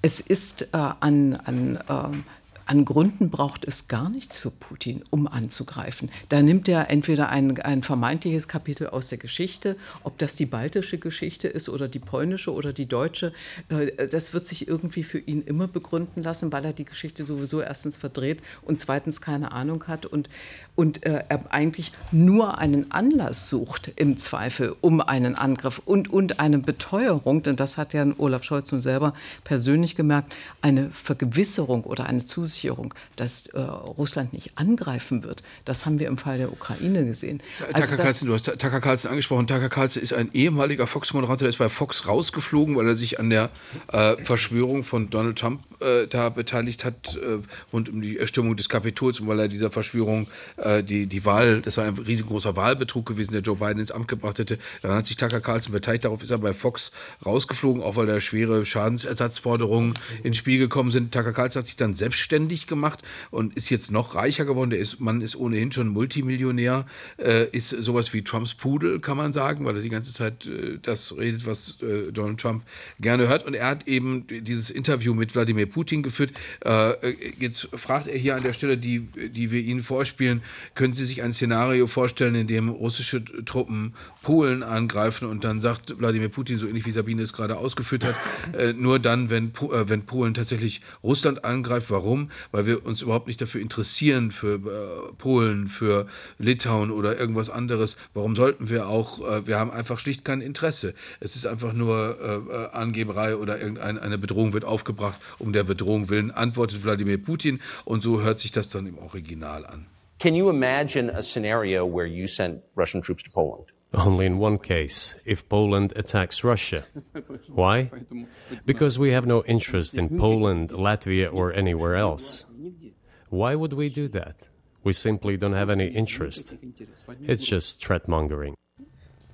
Bevor wir da jetzt gleich mal hingucken, was das wirklich bedeutet, was, wie die Aussichten der Ukraine sind, damit wollen wir uns gleich beschäftigen. Wir wollen uns damit beschäftigen, wie äh, tatsächlich die, die russische Perspektive auf das Ganze ist. Möchte ich aber noch einen kleinen Moment hier äh, bei uns tatsächlich in Deutschland bleiben, weil der, die Frage ist, wir haben jetzt äh, Bilder gesehen, wie die Fregatte Hessen aufgebrochen ist zu einer äh, wirklich gefährlichen Mission im, äh, äh, im Roten Meer, tatsächlich um einen Handelsweg freizuhalten, um da Umdenken mal klar zu machen. Deswegen haben wir auch schon mal einen Bundespräsidenten, nämlich Horst Köhler eingebüßt, weil der seinerzeit gesagt hat, wenn Handelswege bedroht sind, muss man die wahrscheinlich militärisch öffnen. Genau das ist es, was äh, die Engländer und Amerikaner jetzt vor allen Dingen tatsächlich machen. Äh, und wir haben, äh, die, wir können uns jetzt mal die Frage stellen, wenn wir es von der Politik wegrücken. Also haben wir gesehen, Leute, Angehörige stehen da und haben natürlich ein mulmiges Gefühl, weil diejenigen, die da wegfahren, weil man da nicht weiß, ob die tatsächlich unbeschadet wiederkommen.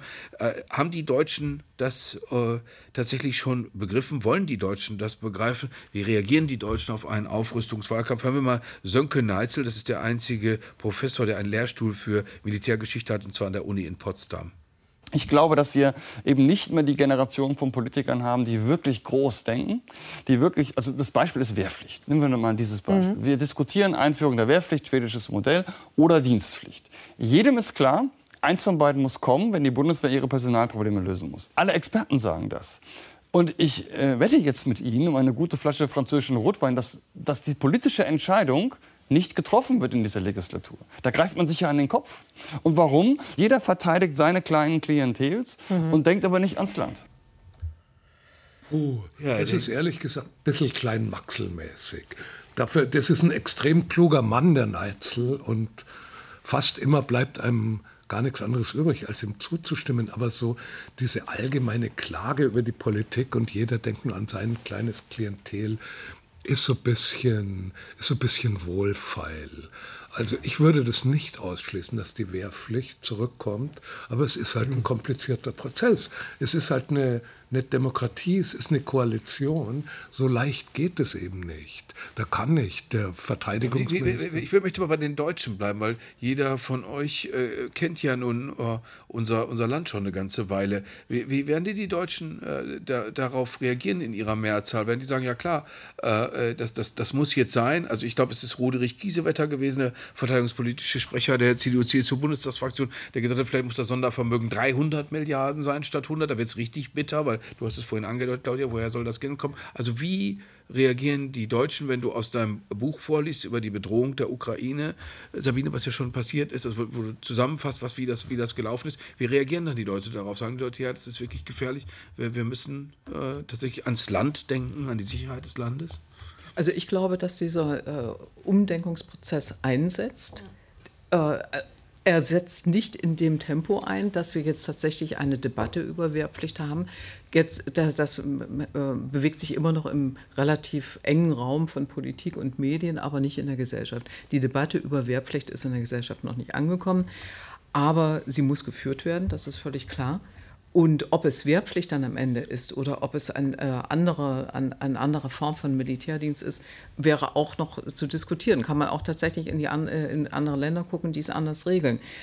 Äh, aber dass, dass natürlich zu einer Verteidigungsfähigkeit auch äh, verteidigungsfähige äh, Menschen gehören, die dazu bereit sind, das äh, zu tun, dass das eine schließt das andere, also das eine hängt am anderen natürlich.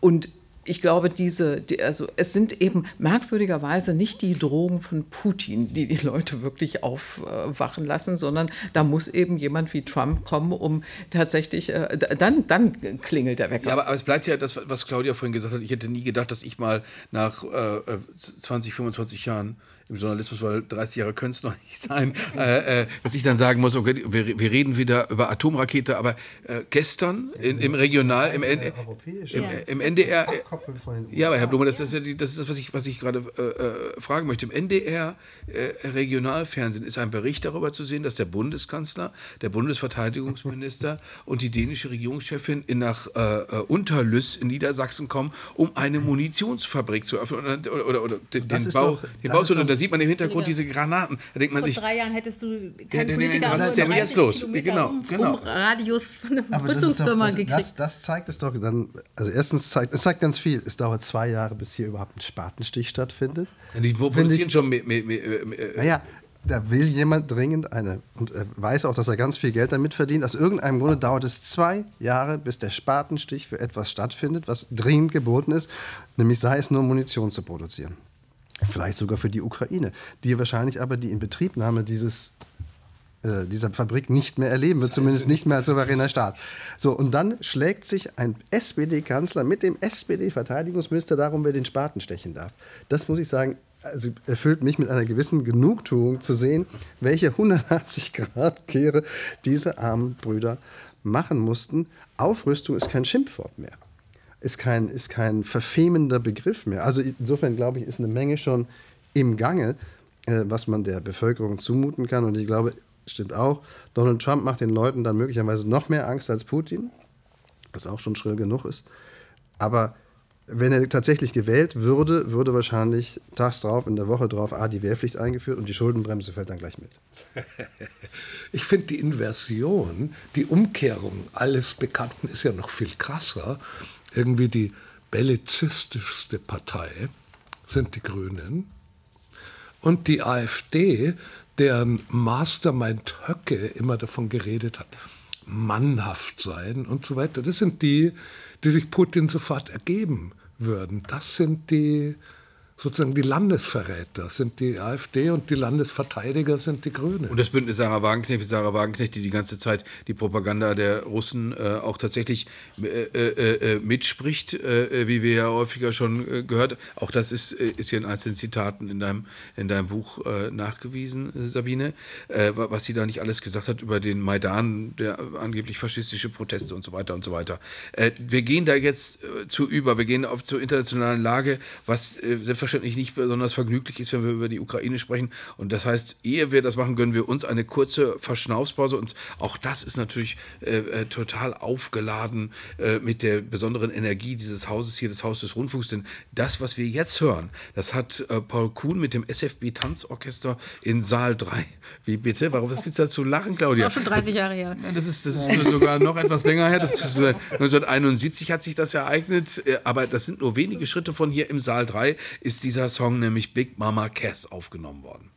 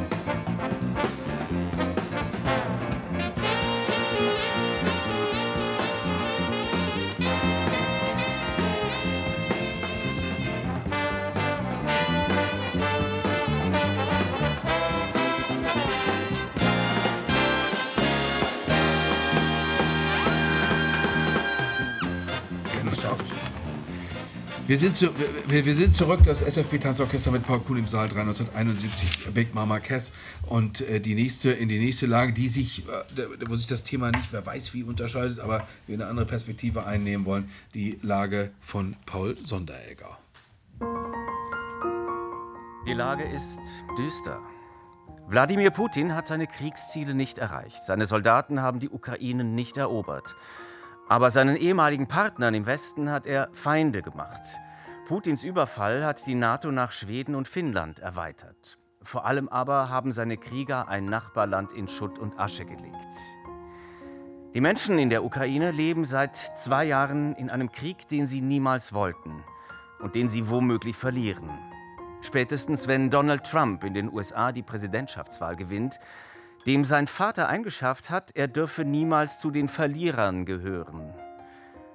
Könnte auch Putin der Loser sein, weil er sein Land, die Regionalmacht Russland, überfordert? Oder kann er sich letztlich auf seine Komplizen in Peking, in Pyongyang, in Teheran, auch in Mar-a-Lago, Florida verlassen, um die Welt zu einem schlechteren Platz zu machen?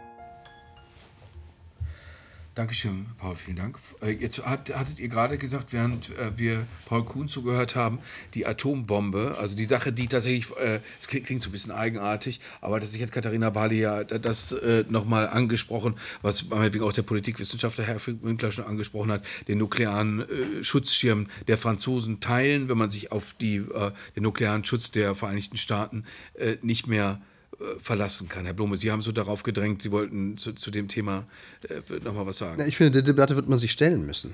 Ähm, denn ich glaube, die Europäer beginnen zu Recht, sich auf den Moment einzustellen, an dem entweder Donald Trump gewinnt und dann ist es sowieso ziemlich schlimm, oder aber die USA sich insgesamt ähm, offenkundig ja mindestens zu 50 Prozent der Bevölkerung auch mit dem Gedanken anfreunden, ach, das mit der NATO ist nicht so wichtig und wir genügen uns selbst und die Europäer sollen halt mal schauen.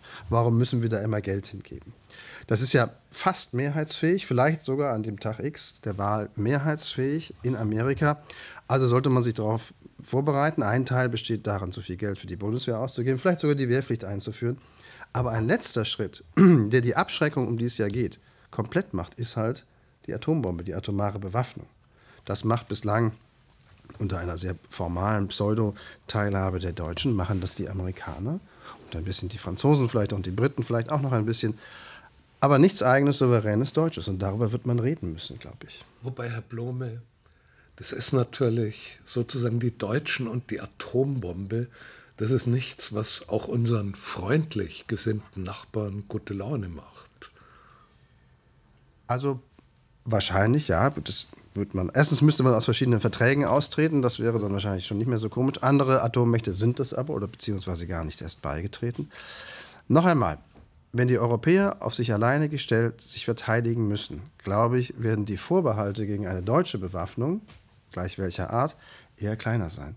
Aber dies das, hier ist das größte ist Land in Europa. Ist das was, was ihr jetzt tatsächlich schon beobachtet, dass da, dass da etwas geschieht? Dass man wegen, das Wichtigste ist ja die deutsch-französische Annäherung, weil Frankreich begreift sich auf dem Kontinent als Militärmacht äh, Nummer eins. Da hätte man jetzt längst schon erwartet, dass, dass die äh, zueinander kommen und sich irgendwas überleben. Wir haben am nächsten Wochenende die Münchner Sicherheitskonferenz. Können wir davon, können wir da erwarten, dass es da, dass es da ein Zeichen gibt, Sabine? Du, du ja, also ich, ich bin gestern hellhörig geworden, als ich Sigmar Gabriel gehört habe. Da ging es um den Anteil ähm, verschiedener europäischer Länder ähm, bei der ähm, finanziellen Hilfe, militärischen Hilfe für die Ukraine.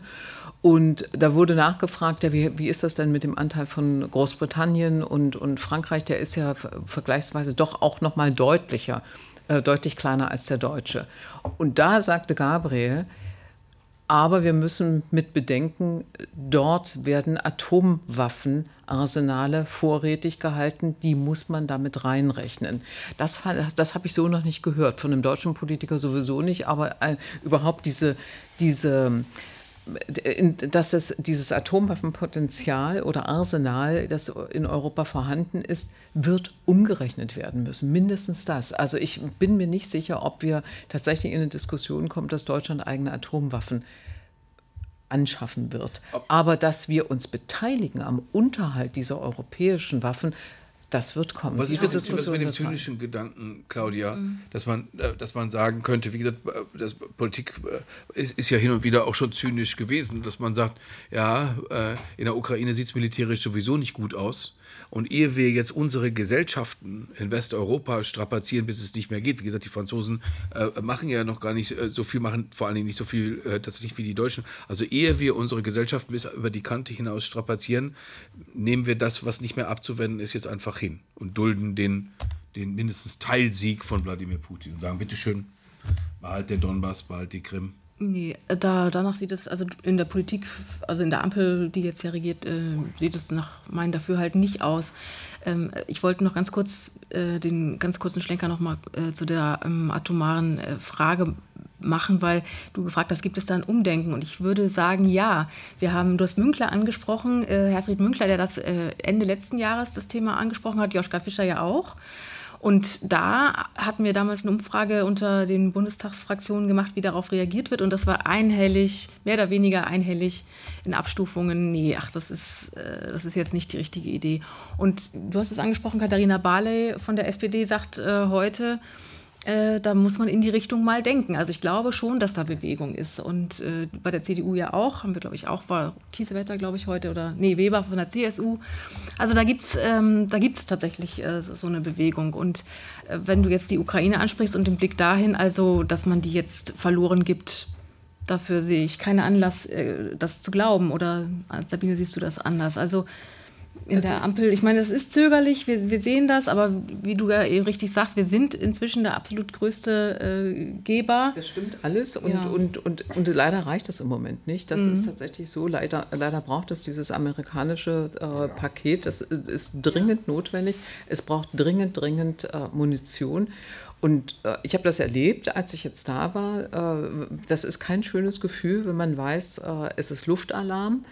Und es werden immer weniger Raketen und Drohnen abgefangen. Das heißt, es schlagen einfach mehr ein. Es schlagen mehr ein, natürlich. Und wir haben das in der vorigen Woche, das war just, also ich war wirklich gerade aus der Stadt raus, äh, als äh, dieser Angriff am Morgen kam, äh, in ein Wohnhaus eingeschlagene Rakete mit mehreren Toten, mit, mit sehr vielen Verletzten.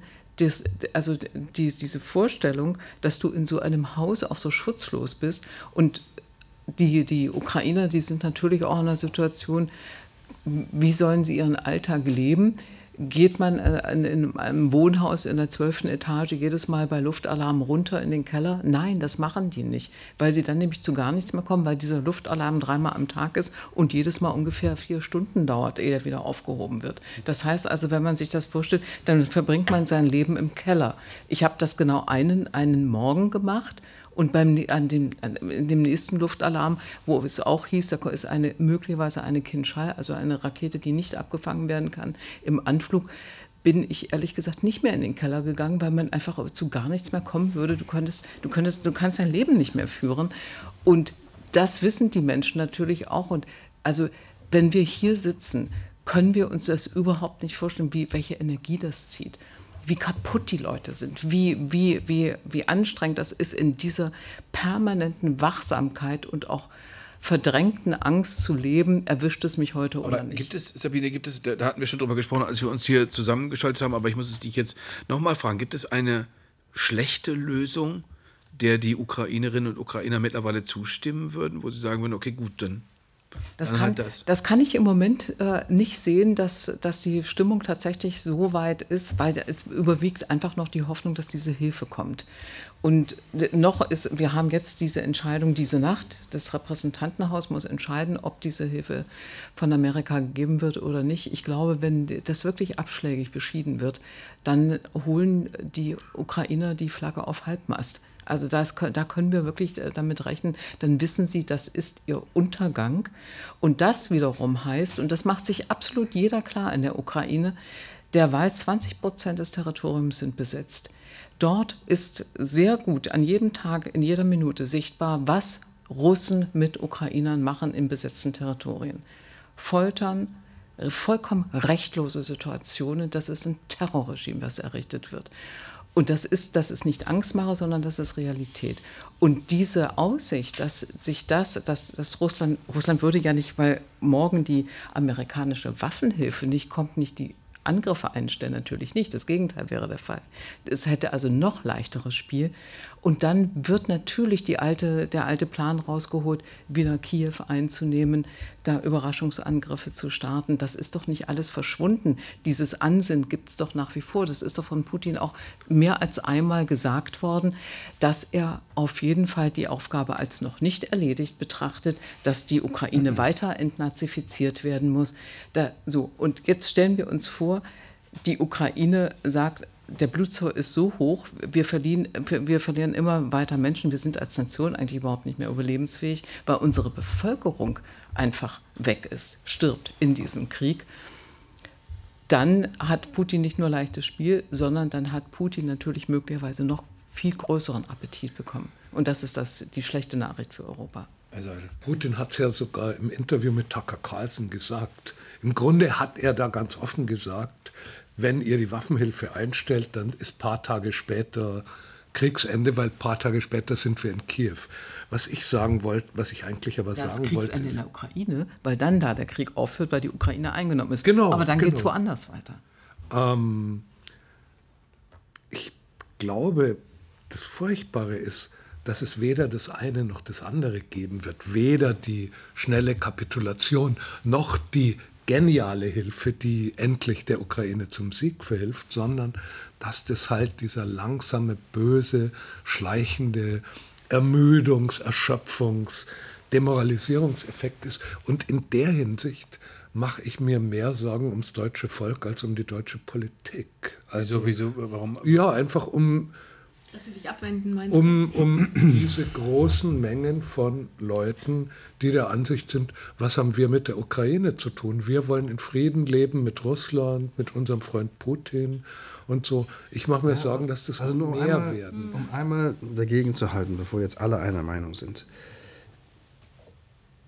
Wenn sich also jetzt da herausstellt, ich glaube auch nicht mit, nicht mit einem großen Knall, also morgen bricht die gesamte Front zusammen, weil vorgestern ähm, die Waffenhilfe aus den USA abgelehnt wurde. Also wenn sich da irgendwie aber ganz deutlich zumindest macht, die russische Seite wird das jetzt nicht riesig krachend gewinnen, aber die ukrainische Seite wird es auf gar keinen Fall gewinnen. Denn das mindestens wäre dann ja klar. dann gibt es keine weitere Offensive, gibt es keinen Versuch, kann es keinen Versuch mehr geben, die besetzten Gebiete oder gar diese beiden Regionen, die da schon seit längerem von ähm, Russland annektiert sind, zurückzuholen, ganz zu schweigen von der Krim. Wenn das also alles der Fall wäre, müsste man dann nicht sagen, gut, dann lass uns jetzt mal es dabei bewenden, weil es führt zu keinem Ende mehr. Und dann? Und was, ja, das, gut, und dann ist die Frage, also findet man zum Beispiel, jetzt um es mal ganz groß aufzuziehen, beim chinesischen Anführer äh, ein offenes Ohr, der sagt, also gut, wir haben die Russen unterstützt, solange die Gefahr bestand, die verlieren das, aber wir werden sie nicht dabei unterstützen, die ganze Ukraine platt zu machen. Vielleicht kann man das herbeiführen. Denn ohne China zum Beispiel, sogar ohne Südkorea, Nordkorea, wäre Putin ja auf Sicht unfähig, das Land einzunehmen. Was er sowieso niemals wird regieren und beherrschen können, weil ähm, keiner seiner Soldaten könnte seines Lebens sicher sein, wenn er die ganze Ukraine kontrollieren möchte. also noch einmal nur die Frage, wenn das wirklich so zu Ungunsten der Ukraine ähm, sich drehen sollte, die, wenn man so will, das, das Spielfeld, müsste man da nicht sagen, wir, man müsste versuchen, es zumindest auf der Stelle einzufrieren, wo es jetzt ist. Ja, jetzt überle überlegen wir das mal, wenn wir ein paar Kilometer weiter sitzen würden, nämlich im, im Bundeskanzleramt und wir würden Szenarien durchdenken, wir würden ein Worst-Case-Szenario durchdenken. Weil es wird ja nicht so sein, dass der Bundeskanzler äh, fliegt nach Washington hat das mühsam ausgehandelte 50 Milliarden Euro Paket der EU im Gepäck gehabt, um den Amerikanern zu zeigen, bitteschön Freunde, wir liefern, was macht ihr? Das war ja eine, eine, auch eine tolle Sache, auch ein äh, politischer Erfolg, dass das gelungen ist und fährt dann zurück und denkt sich, hoffentlich geht das alles gut. Das ist ja nicht politisch, sich zu überlegen, oh, hoffentlich, ich, ich, ich, ich, warte jetzt bibbernd, was im Repräsentantenhaus geschieht, sondern es gibt logischerweise im Bundeskanzleramt, im Auswärtigen Amt, wo auch immer, Verteidigungsministerium Szenarien. Was ist das, was ist das Worst-Case-Szenario? Ich weiß gar nicht, ich würde es gar nicht äh, jetzt äh, entwickeln, das Worst-Case-Szenario, aber ich würde ein paar Bausteine mal auf den Tisch legen wollen. Also es wäre auf jeden Fall damit zu rechnen, dass äh, die Ukraine nicht aufhört zu kämpfen, weil sie keine Waffen aus dem Westen hm. kriegt. Das tut sie nicht. Sie wird weiter kämpfen. Wir haben das, äh, wir haben die Erfahrung aus dem Zweiten Weltkrieg. Die ukrainische Untergrundbewegung hat sich gegen die sowjetische Besatzung gewehrt bis in die 60er Jahre hinein. Hm? Das sind also über 20 Jahre. Das heißt also, der, es gibt einen Freiheitswillen, mit dem ist zu rechnen. Und an, ab da, wo die Ukraine verloren hat, aber trotzdem weiterkämpft, aber verloren hat, ist doch die Gefahr nicht vorüber. Das muss doch jedem klar sein. Das ist doch nicht so, dass wir jetzt einen Haken an die Ukraine dann dran machen können und dann können wir sagen, jetzt sind wir wieder alle lieb mit Putin das ist, diese Gefahr besteht weiter. Aber was könnte seine, aber was könnte seine Ambition sein? Weil, weil, weil tatsächlich ist es ja so, dass, dass die Russen da e, enorm äh, äh, Menschenleben gelassen haben, Material verbraucht haben aus Nordkorea. Sie haben neue Rüstungsfabriken aufge, äh, aufgebaut. Sie haben ihren Verteidigungsetat massiv aufgestockt in diesem Jahr und auch für die nächsten Jahre. Das heißt, das machen sie doch nicht, weil sie den Krieg langsam auslaufen lassen wollen, sondern es ist eine Aufrüstung, die die für andere, für weitere Pläne äh, gedacht ist.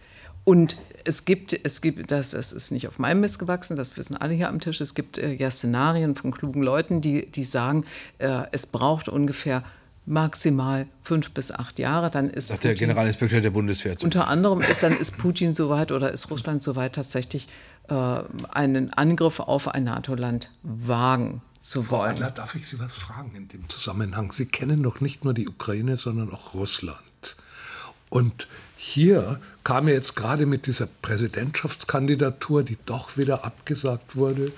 Und so kam, kam der Eindruck auf, dass die Moral der Russen eben doch nicht so gut ist wie es die russischen Massenmedien, die regimehörigen Massenmedien verbreiten. Also dass auch da der Unmut sich langsam breit macht, dass gerade auch in den peripheren Republiken, in den nicht russischen föderativen Republiken das Volk überhaupt nicht mehr begeistert ist vom Krieg und davon die Leute. Da, da würde ich jetzt ganz kurz, ja. äh, ganz, genau, ganz, ganz keck sagen, ganz keck sagen. Darf ich es sagen, Sabine? Äh, äh, lesen Sie das bitte in Sabine Adlers neuem Buch vor, weil sich ja. genau mit dieser Frage beschäftigt. Äh, und ich könnte aus dem, was ich da bisher herausgelesen habe, fast eine Antwort geben, Sabine, und die kannst du gleich korrigieren, äh, äh, nämlich, dass tatsächlich die Russen äh, offenbar komplett andere Vorstellungen haben, wie das in ihrem Land zu laufen hat. Weil ich habe äh, von ein, du, du, zitierst ein Meinungsforschungsinstitut, was rausgefunden hat, welche Kandidaten überhaupt nicht in Frage kommen und das, was den Russen am, am, äh, am außerordentlichsten erscheint oder am, am, am äh, äh indiskutabelsten ist eine Frau als Kandidatin, ja, zum Beispiel als Präsidentin. Gut, nun es besteht die Gefahr ja nicht, dass eine Frau hm. kandidiert. ähm, aber ich habe daran nur gelernt, das ist, es wird da komplett anders gedacht. Dass, äh, und jetzt kannst du die Frage von Herrn Seidel im genau, Ernst beantworten. Also die, äh, ich würde gerne äh, damit antworten. Wir haben es mit einer sedierten Gesellschaft zu tun. So nenne ich die russische Gesellschaft. Es ist eine mit welchem Mittel sediert? es ist eine, eine äh, sie ist mit dem Mittel sediert, dass sich ähm, dass sich Teilnahme, Beteiligung äh, am politischen Prozess ähm, ist, ist nicht gewünscht ist, äh, wird eigentlich äh, unmöglich gemacht. Und, äh, es, und das führt dazu, dass diese, dass diese Gesellschaft ähm, vereinnahmt wird von ihrer Führung. Also äh, dieser berühmte Soziologe Gutkow, der sagt, die, die russische Gesellschaft ist ungefähr äh, gedrittelt. Ein Drittel ist für Putin, ein Drittel ungefähr ein bisschen weniger ist gegen Putin und diese, diese Indifferenten in der Mitte, die gibt es. Das ist der größte Teil der Gesellschaft. Der wird einfach den Zufriedenen zugerechnet, weil der sich nicht äußert. Mhm. Und das ist das Problem. Sie äußern sich nicht, sie lassen mit sich machen, sie werden selbst nicht aktiv. Es findet keinerlei politische Diskussion, keinerlei politisches Leben statt.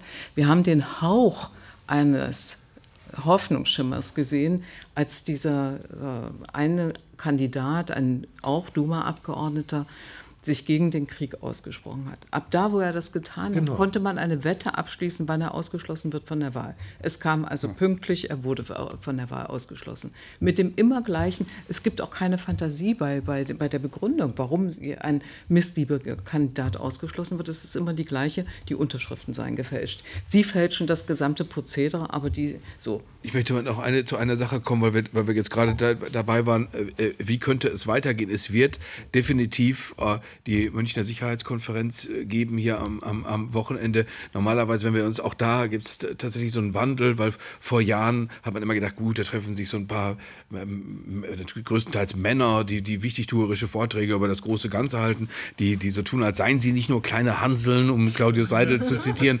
Äh, und jetzt gucken wir dahin und denken uns, meine Güte, das ist wirklich wichtig, was die da zu besprechen haben. Es, es gibt so ein Geraune, dass äh, womöglich Deutschland oder Deutschland auch, genau wie, wie, wie wie, ich glaube, erneut Großbritannien, mindestens die USA, eine Sicherheitsgarantie abgeben könnten für, äh, für die Ukraine. Was, was das bedeutet, du guckst skeptisch, Claudia. Was, was ja, würde das, das wäre ein Riesenschritt. Also das hat ja, das Thema, oder? Sie das haben sie ja schon mal gemacht. Ja, eben. Also es sie haben schon mal eine Sicherheitsgarantie. Bei Budapester Memorandum 1994 ist das schon passiert. Da, da hat man den, da, da sagt Bill Clinton bis heute, ich schäme mich, dass ich den Ukrainern äh, gesagt habe, gebt eure Atomwaffen her. Die sind alle nach Russland gegangen, äh, damit äh, äh tatsächlich dann die Russen auch eine äh, Garantie abgegeben haben für die Ukraine, für Kasachstan. Und das dritte Land habe ich vergessen, dass tatsächlich die territoriale Integrität gesichert ist, was nicht, was natürlich nicht stimmt. Also ich glaube, auf dieser Sicherheitskonferenz wird man schon hören können, wie die Leute, Militärs, Politiker, diskutieren, ob überhaupt oder vielleicht einfach auch nur noch wann man der ukrainische Führung aus dem Westen sagt, jetzt lass dir mal was anderes einfallen. Nimm zur Kenntnis, dass du diesen Krieg nicht mehr gewinnst. Also wie gesagt, ich glaube, dass darüber diskutiert werden wird ähm, und das halte ich auch für so sehr ich der Meinung bin, die Ukraine sollte möglichst lange unterstützt werden und möglichst lange kämpfen und ähm, sich gegen Wladimir Putin stellen, glaube ich, wird diese Debatte langsam kommen. Und das ist auch okay in der Demokratie, glaube ich, dass jetzt nicht nur die AfD, diese Putin-Trolle oder Frau Wagenknecht, ähm, dieses Lied singen, sondern dass man anfängt, zivilisiert und klug darüber nachzudenken, wenn die Ukraine es nicht gewinnen kann, und die Russen mutmaßlich es auch nicht im klassischen Sinne gewinnen werden, indem sie das ganze Land überrollen. Was an Zuständen gibt es dazwischen, die man so lange stabilisieren kann, um dann aber bitteschön weiter die Bundeswehr aufzurüsten, die NATO aufzurüsten, äh, um sich die Zeit zu verschaffen, in der man dann dafür sorgt, dass die Abschreckung gegen einen wirklich großen Krieg, ähm, der von Russland vielleicht vom Zaun gebrochen werden könnte, weiter funktioniert. Ich glaube, es geht um diese Zeit, nicht zuletzt diese fünf Jahre für den Westen selber. Herr Seidel, Sie, Sie haben. Ja, ich würde ja immer nur gerne hinzufügen, so wir sagen und wir fürchten alle, ja, die Russen haben fünf, sechs, sieben Jahre Zeit und sie werden ganz gewaltig aufrüsten. Ich möchte immer nur darauf hinweisen, ihre Mittel sind beschränkt. Die Volkswirtschaft ist ungefähr so leistungsfähig wie Südkorea. Das heißt, wenn, der, wenn alle Ressourcen in die Rüstung fließen, dann Weiß ich nicht. Also Dann hält haben, das Volk Sie haben wirklich. an zwei Punkten nicht recht. Also Sie machen eine, äh, die Russen haben auf Kriegswirtschaft umgestellt. Ja. Das, das ist, ähm, also damit haben sie mehr Ressourcen locker gemacht und sie verkaufen nach wie vor ganz munter Öl und Gas. Das heißt, sie haben überhaupt keine Einnahmenverluste und, ja. und, und, können das deshalb auch auf lange Zeit ähm, aushalten. Und ich glaube auch, die, diese. Ja, aber es ist diese, trotzdem eine relativ kleine Volkswirtschaft. Ja, aber wenn man alles, also mit, mit einer, äh, mit null Rücksichtnahme auf die Bevölkerung, das, äh, das, das ist ja, ist ja keine, äh, keine Größe für, für diese Führung. Und ich glaube aber auch, dass das, was Herr Blumen gesagt hat, dass die Ukraine nachdenken muss über einen Friedensvertrag oder einen, einen, ein Ende des ein Krieges, ja. ein Einfrieren. Das, das tut sie natürlich ja längst, das ist ja klar. Ähm, und es gibt da durchaus äh, Überlegungen und es gab ja auch ganz zu Anfang des Krieges von äh, Volodymyr Zelensky sehr wohl äh, die Bereitschaft, Zugeständnisse zu machen, auf den Neutralitätsstatus äh, einzunehmen, also auf eine NATO-Mitgliedschaft zu verzichten, sogar äh, Gebietsabtretungen auszuklammern, zumindest die Krim mhm. erstmal auszuklammern, später zu verhandeln. All das gab es ja schon mal. Und das ist natürlich auch reaktivierbar, natürlich mit einem mit wirklich großen Schmerzen. Aber das ganze Ding, Minsk-Vertrag zu nennen, wie das jetzt Herr Heusgen äh, gemacht hat, das ist nun das un Unklügste, was man machen also, dazu sagen, Herr Heusken ist der ehemalige äh, Sicherheits- und Außen- und Sicherheitspolitische Berater der Bundeskanzlerin Angela Merkel und jetzt der Chef der Münchner Sicherheitskonferenz, der ein Minsk III vorgeschlagen hat, während sich ein derartig, Ein derartig ver verbrannter Begriff, ja. der ist für die Ukraine absolut nicht annehmbar. Also wenn man das Minsk nennt, da hat man schon verloren. Aber ich finde es ein bisschen schief, dass wir jetzt hier so reden, die Ukraine müsste mal nachdenken, ob sie einem Frieden zustimmt oder ob sie jetzt mal irgendwie umdenkt. Also ich meine, Putin war der Aggressor oder ist der Aggressor. Genau, also ich meine, naja, aber weil unser Wording ist jetzt ja hier, ne, irgendwie, wir müssen mal gucken, ob die Ukraine nicht umdenkt. Und die Frage ist doch, was macht, macht Putin denn, wo macht Putin denn überhaupt mit? Und was sind, was ist, geht mit Putin überhaupt? Also äh, ich glaube, da müsste man mindestens beide Seiten äh, in gleicher Weise betrachten. Und äh, Putin oder Russland wird äh, in der Münchner Sicherheitskonferenz äh, nicht vertreten sein, soweit ich das weiß. Und äh, also ich finde es ein bisschen seltsam, dass man jetzt auf die Ukraine irgendwie einwirkt, so nach dem Motto, ihr müsst euch das mal auf den Frieden zu bewegen.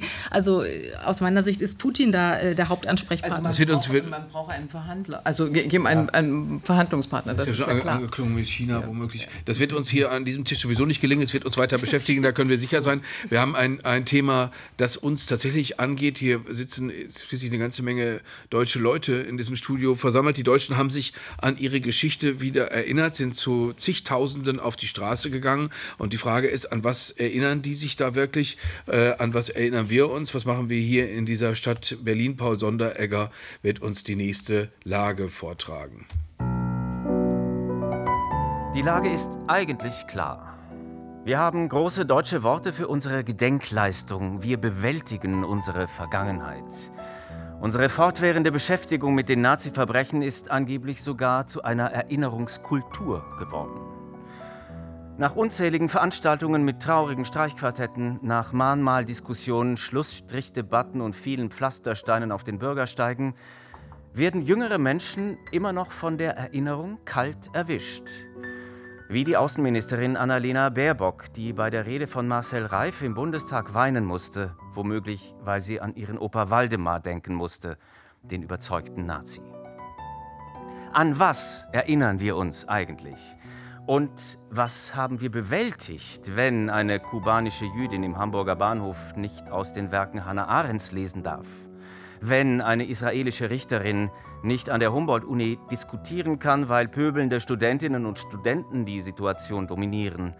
Wenn ein Student krankenhausreif geprügelt auf dem Berliner Asphalt liegt, nur weil er Jude ist. Was ist bewältigt? Was ist fertig erinnert? Dankeschön, Paul. Vielen Dank. Äh, dass du uns das so beherzt vorgelesen hast, äh, vorgetragen hast. Vorlesen reicht dazu äh, tatsächlich nicht aus. Nee, fangen wir jetzt mal äh, anders an zu diesem Thema, denn wir sind ja fünf deutsche Leute, die äh, auf irgendeinem Speicher äh, Alben haben von Verwandten, die an an der, an der, in, in der Nazizeit gelebt haben, die in der Nazizeit erwachsen waren, die womöglich in Nazi-Machenschaften äh, tatsächlich beteiligt waren, darin verwickelt waren, äh, die Soldaten waren, die zu Hause waren. Also, Herr Seidel, was spielt das in Ihrem Leben für eine Rolle, die, die Erinnerung, die jetzt tatsächlich da Leute überwältigt hat oder in der überwältigenden Rede von Marcel Reif Gestalt angenommen hat? Ich glaube, dass das dauernde Beschwören der Erinnerung letztlich ein Bluff ist. Letztlich ein Bluff ist. Entweder, entweder es verwandelt sich in so eine Art Fiktion, so in so eine Kletzmer unterlegte, schöne Fiktion und mit Streichquartett und allem und traurigen Juden, am besten Juden, die gar nicht da sind, sodass man so sich mit ihnen gar nicht auseinandersetzen muss. Oder man ist sprachlos vor der Erkenntnis der Ungeheuerlichkeit. Insofern ist dieses ganze Erinnerungs- und Gedenkkultur, äh, dieser ganze Betrieb, etwas, womit ich meine Schwierigkeiten habe. Ich würde sagen, was folgt daraus? Was folgt daraus für deutsches Verhalten, für deutsche Politik? Was folgt daraus für deutsche Loyalität zu Israel? Das ist wesentlich wichtiger als in welcher Form erinnern wir uns und welche traurige Melodie darf heute das Streichquartett spielen.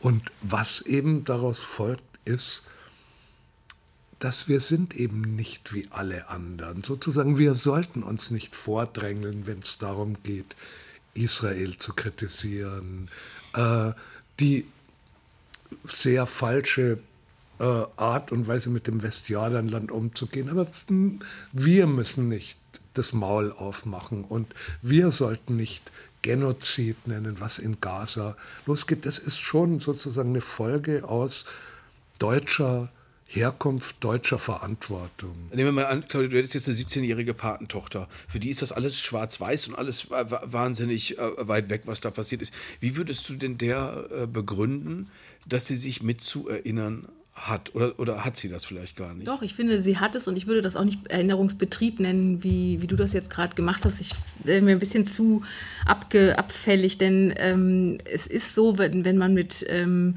Leuten spricht, die in Schulklassen heute gehen und darüber sprechen, sie da tatsächlich äh, ganz äh, riesige, klaffende Lücken ähm, äh, auftun die ihn da, den, die sehr anschreien, also wo die, wo tatsächlich äh, viele Schülerinnen und Schüler sagen, das kann gar nicht gewesen sein mit den KZ und das, das Holocaust hat es so doch gar nicht gegeben.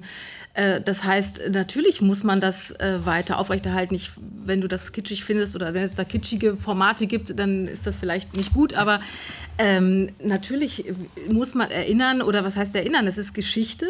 Es ist unsere Geschichte, es ist äh, eine Verpflichtung, die daraus weiter fortdauert. Und ich finde aber auch unabhängig von unserer Geschichte kann man natürlich trotzdem ähm, äh, plausibelst äh, Israels Vorgehen gerade äh, ihnen das Recht dafür zusprechen und und äh, da muss man gar nicht äh, unbedingt äh, das Land des Holocaust sein. Aber lass nochmal äh, kurz bei uns bleiben. Was, was spielt das, was hat das in, in, in Ihrem Leben, Herr Blume, für eine, für eine Rolle gespielt, sich an irgendwas zu erinnern? Weil es ist ja auch alles andere als angenehm. Es ist ja, äh, ich weiß, dass als ich Wehrmachtsbilder meines Großvaters gesehen habe und mit ihm da zusammen saß, dachte ich, ja, ist ja jetzt eigentlich nicht so schön, dass du die Sachen anhast von den Leuten, die in den, in den Filmen, die ich gucke, zum Glück überwältigt werden. Und immer die Bösen sind, ja. ja. Ähm, ja, mein Vater war im Krieg, natürlich, ähm, die ganze Zeit über. Ähm, weil, er, weil ich der jüngste Sohn bin, ist er also ein alter Vater gewesen und hatte also diese Zeit voll in den Knochen mit allen äh, Risiken und Nebenwirkungen. Ähm, ich glaube, ähm, das Erinnern ist, ist äh, zentral und das, was als Politik aus dem Erinnern herauskommt, ist konstitutiv seit Gründung dieser Republik. Und deshalb kann man es eben nicht sein lassen, weil dann räumt man einen der zentralen, wenn nicht sogar den zentralsten Balken dieser Konstruktion ab. namens ähm, Bundesrepublik, namens Grundgesetz, namens wer sind wir eigentlich? Und wenn man jetzt sieht, dass eine Partei, dass äh, zumindest eine Partei oder Teile ihrer Anhängerschaft, mindestens aber mal Teile ihrer, An ihrer Führung, das Gefühl haben, das sei jetzt gar nicht mehr so wichtig, beziehungsweise das sei sowieso alles, stimme gar nicht in der Form, dann merken wir ja sofort, wie das gesamte Gebälk deswegen in, in Schwingungen beziehungsweise in, in ähm, ein sehr fragiles, fragilen Zustand übergeht. Und das hat etwas damit zu tun, und zeigt wiederum, wie bedeutsam dieses Erinnern ist. Ähm, und ich finde, es fängt halt, also im Großen sollte es nicht aufhören, aber es sollte auf jeden Fall im Kleinen anfangen. Und weil Sie es erwähnt haben, hat es natürlich nichts mit Erinnerungskultur im weiteren, größeren, überwölbenden Sinn zu tun, was da ähm, äh, irgendein pro-palästinensischer Student mit einem jüdischen Studenten angestellt hat. Aber dass er nicht von der Uni fliegt, ja. dass er nicht sofort mindestens Hausverbot bekommt oder man mal guckt, ob wir dem im Übrigen auch noch BAföG zahlen. Darüber für seinen nackten Antisemit Antisemitismus. Dass das quasi als Reflex weder bei der CDU ja. noch bei irgendeiner anderen Partei noch in dieser vollkommen dysfunktionalen Verwaltung dieser Stadt auftaucht, da müsste man jetzt aber mal schauen, weil im großen Resonanzraum haben wir riesengroße Erinnerungskultur, aber jetzt wird es halt mal praktisch. Jetzt also, wird es halt der, mal konkret der, der, der, unlösbar. Es ist jetzt keine große Frage, den Nahostkonflikt zu lösen, sondern dieses eine Problem dieses prügelnden Kerls zu lösen. Der Mann hat, hat Hausverbot. Ich will nur noch ganz kurz, da will ich gleich noch zu kommen, weil das hat ja eine... 14 Tagen Ringelreihen und Anfassen. Genau, darüber lassen Sie uns gleich darüber nochmal, ich will noch mal, ich will noch für einen kleinen Moment äh, persönlich bleiben. Äh, Sabine, wie siehst du das? Auch eine ähnliche Frage. Patenkind, wie gesagt, wir sind, die wir hier in der Runde sitzen, wir sind ja alle äh, zwar noch im Herzen jung, aber tatsächlich auch schon ein paar Tage unterwegs. Äh, das heißt, äh, man möchte eigentlich ja jungen Leuten vor allen Dingen nicht auf die Nerven gehen und sagen, ja, das musst du jetzt, aber jetzt guck dir da halt da diese ganzen fürchterlichen Sachen an. Zugleich wissen wir auch, das weiß ich aus eigener Erfahrung, wie, wie, wie belastend das ist. Ich ich erinnere mich an die Fehlentscheidung, äh, nach Weimar zu wollen, um mir die Stadt anzugucken und zu denken, aha, da ist ja Buchenwald, dann gucken wir uns zuerst Buchenwald an, ja, herzlichen Glückwunsch. Danach, äh, das ist ja also, zu fürchterlich, also, dass es einen nicht anfassen könnte. Also äh, sagst du, genau wie Claudia es gesagt hat, äh, genauso wie Herr Blome es gesagt hat, man muss da in der Beziehung Spielverderber bleiben und sagen, doch, das ist düster, aber guck's dir an. Ich bin gar nicht sicher, ob man da unbedingt Spielverderber sein muss. Ich glaube, äh, was eine Chance hat, gehört zu werden, ist, wenn man sich vorstellt, wie alt diese äh, dass die Patentochter ist, 17 und es gibt wirklich genügend ähm, ganz persönliche Beispiele, wo Menschen, wo Jüdinnen, Juden 17 waren und man diese Parallelen auch herstellen kann.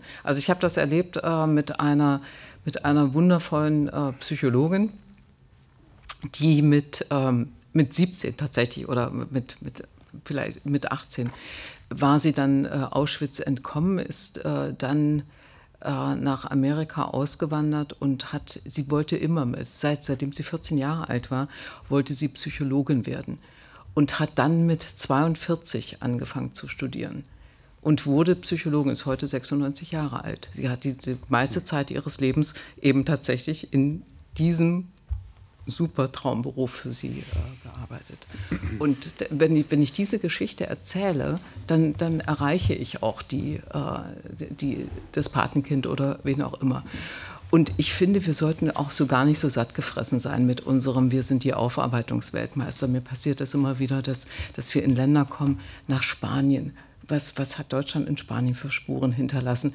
Was haben, also äh, ganz Europa, also so viele Länder dieser Welt sind, sind, von, von diesen, äh, sind von den Nazis heimgesucht worden und haben Spuren hinterlassen, von denen wir nichts wissen also nach Warschau zu kommen und sich darüber zu wundern, dass die Stadt ja heute sieht sie noch, äh, wieder noch mal ganz anders aus, aber die ja lange wirklich keine schöne Stadt war, das darf man als Deutscher bitte nicht aussprechen. Da muss man nämlich mal fragen, warum das keine schöne Stadt war. Also bei, bei, bei, bei der, bei, der, Erinnerungs, bei der Erinnerungskultur, von dem, was wir gerade gehört haben, muss man jetzt mal sagen, da kann man tatsächlich äh, die, die Bundestagserinnerung jetzt beinahe ausnehmen, weil Marcel Reif war der Protagonist, den kennen diejenigen, die ganz viel Fußball gucken, äh, natürlich sehr, sehr gut. Ich, ich äh, verehre den ohnehin für das, was er zum Fußball sagt, was er als Fußballkommentator gemacht hat. Vorher war er Politikredakteur beim ZDF Ich weiß aber, ich habe ihn drei oder viermal interviewt und ich weiß, dass ich immer so einen Riesentanz aufgeführt habe, um an seiner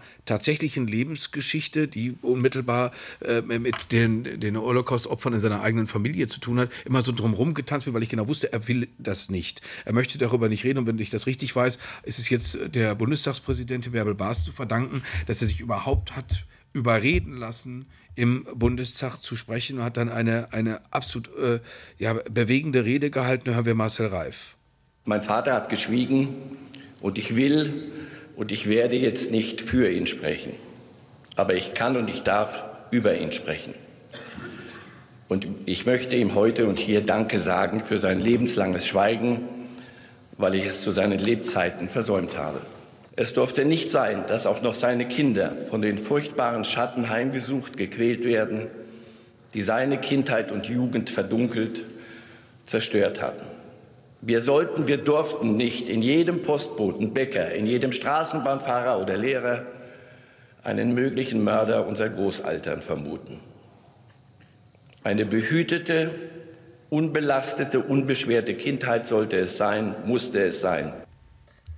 Äh, da, da, wir haben häufiger in dieser Runde darüber geredet, was kann äh, politische Rede, was kann öffentliche Rede überhaupt. Ich fand, das war ein Musterbeispiel dafür, was öffentliche Rede in, zu leisten in der Lage ist, wenn jemand mit unserer äh, fabelhaften Sprache so toll umgehen kann, wie Marcel Reif das kann. Das war jetzt nicht das, was Sie vorhin unter einen Kitschvorbehalt ja. gestellt haben. Herr ja, ich glaube, ich habe auch irgendwie vorlaut dahergeredet. Also auf der einen Seite, ja, äh, das Ritual nervt mich und zugleich ist mir es ist mir einerseits bewusst, je ungeheuerlicher die Dinge, desto wichtiger ist es, das Ritual zu finden, weil sie in freier Rede schon gleich gar nicht fassbar sind. Zugleich geht mir das Ritual auf den Geist, weil es eben sozusagen äh, weil damit das Versprechen verbunden ist und damit sind die Dinge geklärt. Und daraus folgt weiter nichts. Das ist das, wogegen ich mich wenden Aber, äh, wollte. Aber es stimmt natürlich in dem Moment, wenn im Rahmen dieses Rituals jemand wie Marcel Reif eine solche Rede hält, die über sozusagen die, die, die überwindet natürlich all die ritualisierten Formen und Floskeln und so weiter und erreicht einen einigermaßen direkt, was aber wenn, wenn, wenn, die Deutschen, wenn die Deutschen das Gefühl hätten, es ist geklärt und wir haben damit unseren Frieden, würden die dann zu Hunderttausenden in allen möglichen größeren, aber auch kleineren Städten auf die Straße gehen und sagen, Freunde, das machen wir hier nicht. Wir machen jetzt nicht hier Deportation. Das, das frage ich. Ich bin ja nur der. Ich, ich frage doch nur, Herr Blum. Ich frage. Sie sind nur der Frage. Sie sind nur das Fragezeichen im Raum. Dankeschön, genau. Ähm, das gebogene Ausrufezeichen. Ähm, ich glaube, es treibt die Leute das vielleicht auch und irgendwie sagen, unterschwellig mit, aber im Kern doch etwas anderes. Ich glaube, dass ähm, da zwei Dinge zusammengekommen sind, dass die AfD, gegen die sich diese Demonstration, glaube ich, ganz überwiegend wenden, ähm, eine ausländerfeindliche, Ressentiment geladene Partei ist. Das hat man schon gewusst irgendwie. Und dass die ganz seltsame Pläne mindestens mal im Backoffice äh, so ventilieren, das wusste man auch. Dann hat man es nochmal quasi konspirativ, pseudokonspirativ aufgetischt bekommen. Aber dann in einem Moment, wo man zum ersten Mal ja, also auch ganz viele Leute, sich überlegt haben, heiliges Kanonenrohr, im September könnten wir einen von denen als Ministerpräsidenten eines ostdeutschen Flächenlandes wiedersehen. Also zum ersten Mal wird das nicht nur schön gruselig und mit ein bisschen Schauer auf dem Rücken, was diese durchgeknallte Partei da so vorhat, mit Ausländern zum Beispiel, aber auch mit Menschen mit Migrationshintergrund, die vielleicht sogar einen deutschen Pass haben, sondern es wird auch real. Es könnte real werden. Und in der Verbindung hat es die Leute auf die Straße getrieben. Und, und trotzdem wird man ja da dann der Geschichte auch wieder nicht ganz gerecht, weil die Vergleiche, die AfD ist zweifelsohne eine außerordentlich äh, unappetitliche Partei, die Vorstellung, genau wie Sie es gesagt haben, Herr Blume, kommen von denen, aber äh, man relativiert natürlich das, was die Nazis waren, der Horror, der, die waren von Anfang an Gewalttäter. Diese ganze Gruppe, die, die, die, die tatsächlich dann das Ganze in, in Schwung gesetzt hat, sind Gewalttäter, sind Mörder. Schon auf dem Weg bis 1933 äh, gab es Mord und es stand, der, der Völkermord stand in deren Texten drin. Ist das, ist das, heißt das nicht, nicht, dass man sich dann an der Erinnerung durchaus vergeht, Claudia, wenn man das einfach gleichsetzt und Ja, dann also sagt, die, die Wannsee-Konferenz und dieser Potsdam-Quatsch. Das finde ich sowieso, genau, also das ist, finde ich, genau, also stimme ich zu, ist ein Quatschvergleich und äh, führt dann dazu, dass man es Leuten leicht macht, die dann sagen, ja, es gibt doch gar nicht diese, dieser Vergleich ist, ist doch blödsinnig, warum, warum zieht ihr den? Also ich finde die AfD in sich, in ihrer Programmatik, wie du es eben skizziert hast, in dem, was auf diesem Potsdamer Treffen da besprochen wurde, ist äh, es wert an sich, dass man sich damit auseinandersetzt. Und da braucht es gar keinen NSDAP-Vergleich oder Weimarer Republik oder sonst was. Das äh, ist an sich schon Thema genug und äh, äh, Stoff genug für Auseinandersetzungen in der politischen Art und Weise mit Demonstrationen, ähm, wie das ja auch sehr lange jetzt schon anhält, muss man auch sagen. Ähm, hätte ich gar nicht so unbedingt gedacht, dass das so, so eine Konsistenz hat. Ähm, und wie gesagt, diese, diese Hitler- oder, oder Weimarer Republik-Vergleiche finde ich fehl. An einer Stelle, ich den Satz sagen darf, an einer Stelle schon, ähm, und zwar nicht was Völkermord oder sonst was angeht, sondern die Idee, wir gehen in die Institution und machen sie von innen kaputt. Wir lassen uns einmal wählen und danach wird nicht mehr gewählt. Ja, wir, lassen, wir appellieren einmal an die Gerichte und dann sorgen wir dafür, dass nur noch unsere Richter drauf sitzen. Das, finde ich, ist eine Parallele, die es durchaus gibt. Und wenn man sich bestimmte Reden von Goebbels anhört, wir gehen jetzt in dieses Parlament und wir lachen uns kaputt, die bezahlen uns auch noch, dass wir ihnen das Parlament jagen, am Ende kaputt machen, dann finde ich, ist so von der Spielanlage, von dem strategischen Aufriss dessen, was sie vorhaben, da eine Parallele schon gegeben. Die Parallelen gehen natürlich noch weiter. Herr Thaddeus, Sie haben schon ein interessantes Problem aufgeworfen, und zwar ein geradezu unlösbares Problem. Wenn wir zurückschauen, sehen wir, oder bleibt uns gar nichts anderes übrig, als die Erkenntnis, Nazis sind Leute, die einen Weltkrieg anfangen und Millionen Juden umbringen. Damit verbietet sich der Nazi-Vergleich für Leute, die einfach nur dumm daherreden. Auf der anderen Seite, wenn wir versuchen, uns die, die Sachen vom Anfang an vorzustellen, dann, wenn Sie dieses Höcke-Buch lesen, das ist schon. Ja, aber wollen Sie wirklich, wollen- möchten Sie wirklich dieses, die- dieses Lehrerchen, der, der, der, der äh, nichts Aufpeitsches hat und der, halt die- der, die Frage ist, spielen die Bedingungen unter nie eine Rolle, weil die, die Leute, die Nazis waren erfolgreich in einer, in einer Nachkriegsgesellschaft. Wo- Wobei ich gerade, wobei ich gerade höre, wir sind jetzt an, an diesem Punkt, wo wir jetzt äh, immer noch weiter sprechen können. Das dürfen wir nur nicht, äh, äh, weil nämlich gleich die, die Sendezeit vorbei ist. Äh, wir, wir rufen jetzt niemanden zum Demonstrieren auf, sagen aber, dass wir doch dazu ganz schön erstaunt sind, wie, was für einen fabelhaften langen Atem diese ganze Angelegenheit hat, um sich mit den Leuten, die dumm daherreden, Herr Seidel, auseinanderzusetzen. Ich äh, danke euch allen, ich danke Ihnen hier, dem, dem handverlesenen Elite-Publikum, äh, äh, das wir hier hatten. Ich danke mich, äh, bedanke mich erneut bei Paul Sonderegger, bei den Kollegen, die uns das hier so schön eingerichtet haben. Ihnen, weil Sie sind überhaupt noch nicht zu Wort gekommen oder überhaupt noch nicht erwähnt worden, liebe Zuschauerinnen und Zuschauer im RBB-Fernsehen, Sie, weil wir denken, Sie sehen uns die ganze Zeit, dann wissen Sie, dass Sie immer mit gemeint sind. Hoffentlich haben Sie das auch ganz tief so empfunden. Äh, wir werden uns hoffentlich wiedersehen am 26. März, dann wieder in diesem wunderschönen Raum. Wir haben wieder eine ganze Menge zu besprechen. Ich kann Ihnen leider nicht versprechen, dass es dann schöner oder kuscheliger wird, was die Themen angeht. Ich sage Ihnen aber, verspreche Ihnen schon jetzt, wir werden uns Mühe geben. Vielen Dank Ihnen allen, einen wunderschönen Abend und kommen Sie gut durch die Nacht. Dankeschön, danke euch.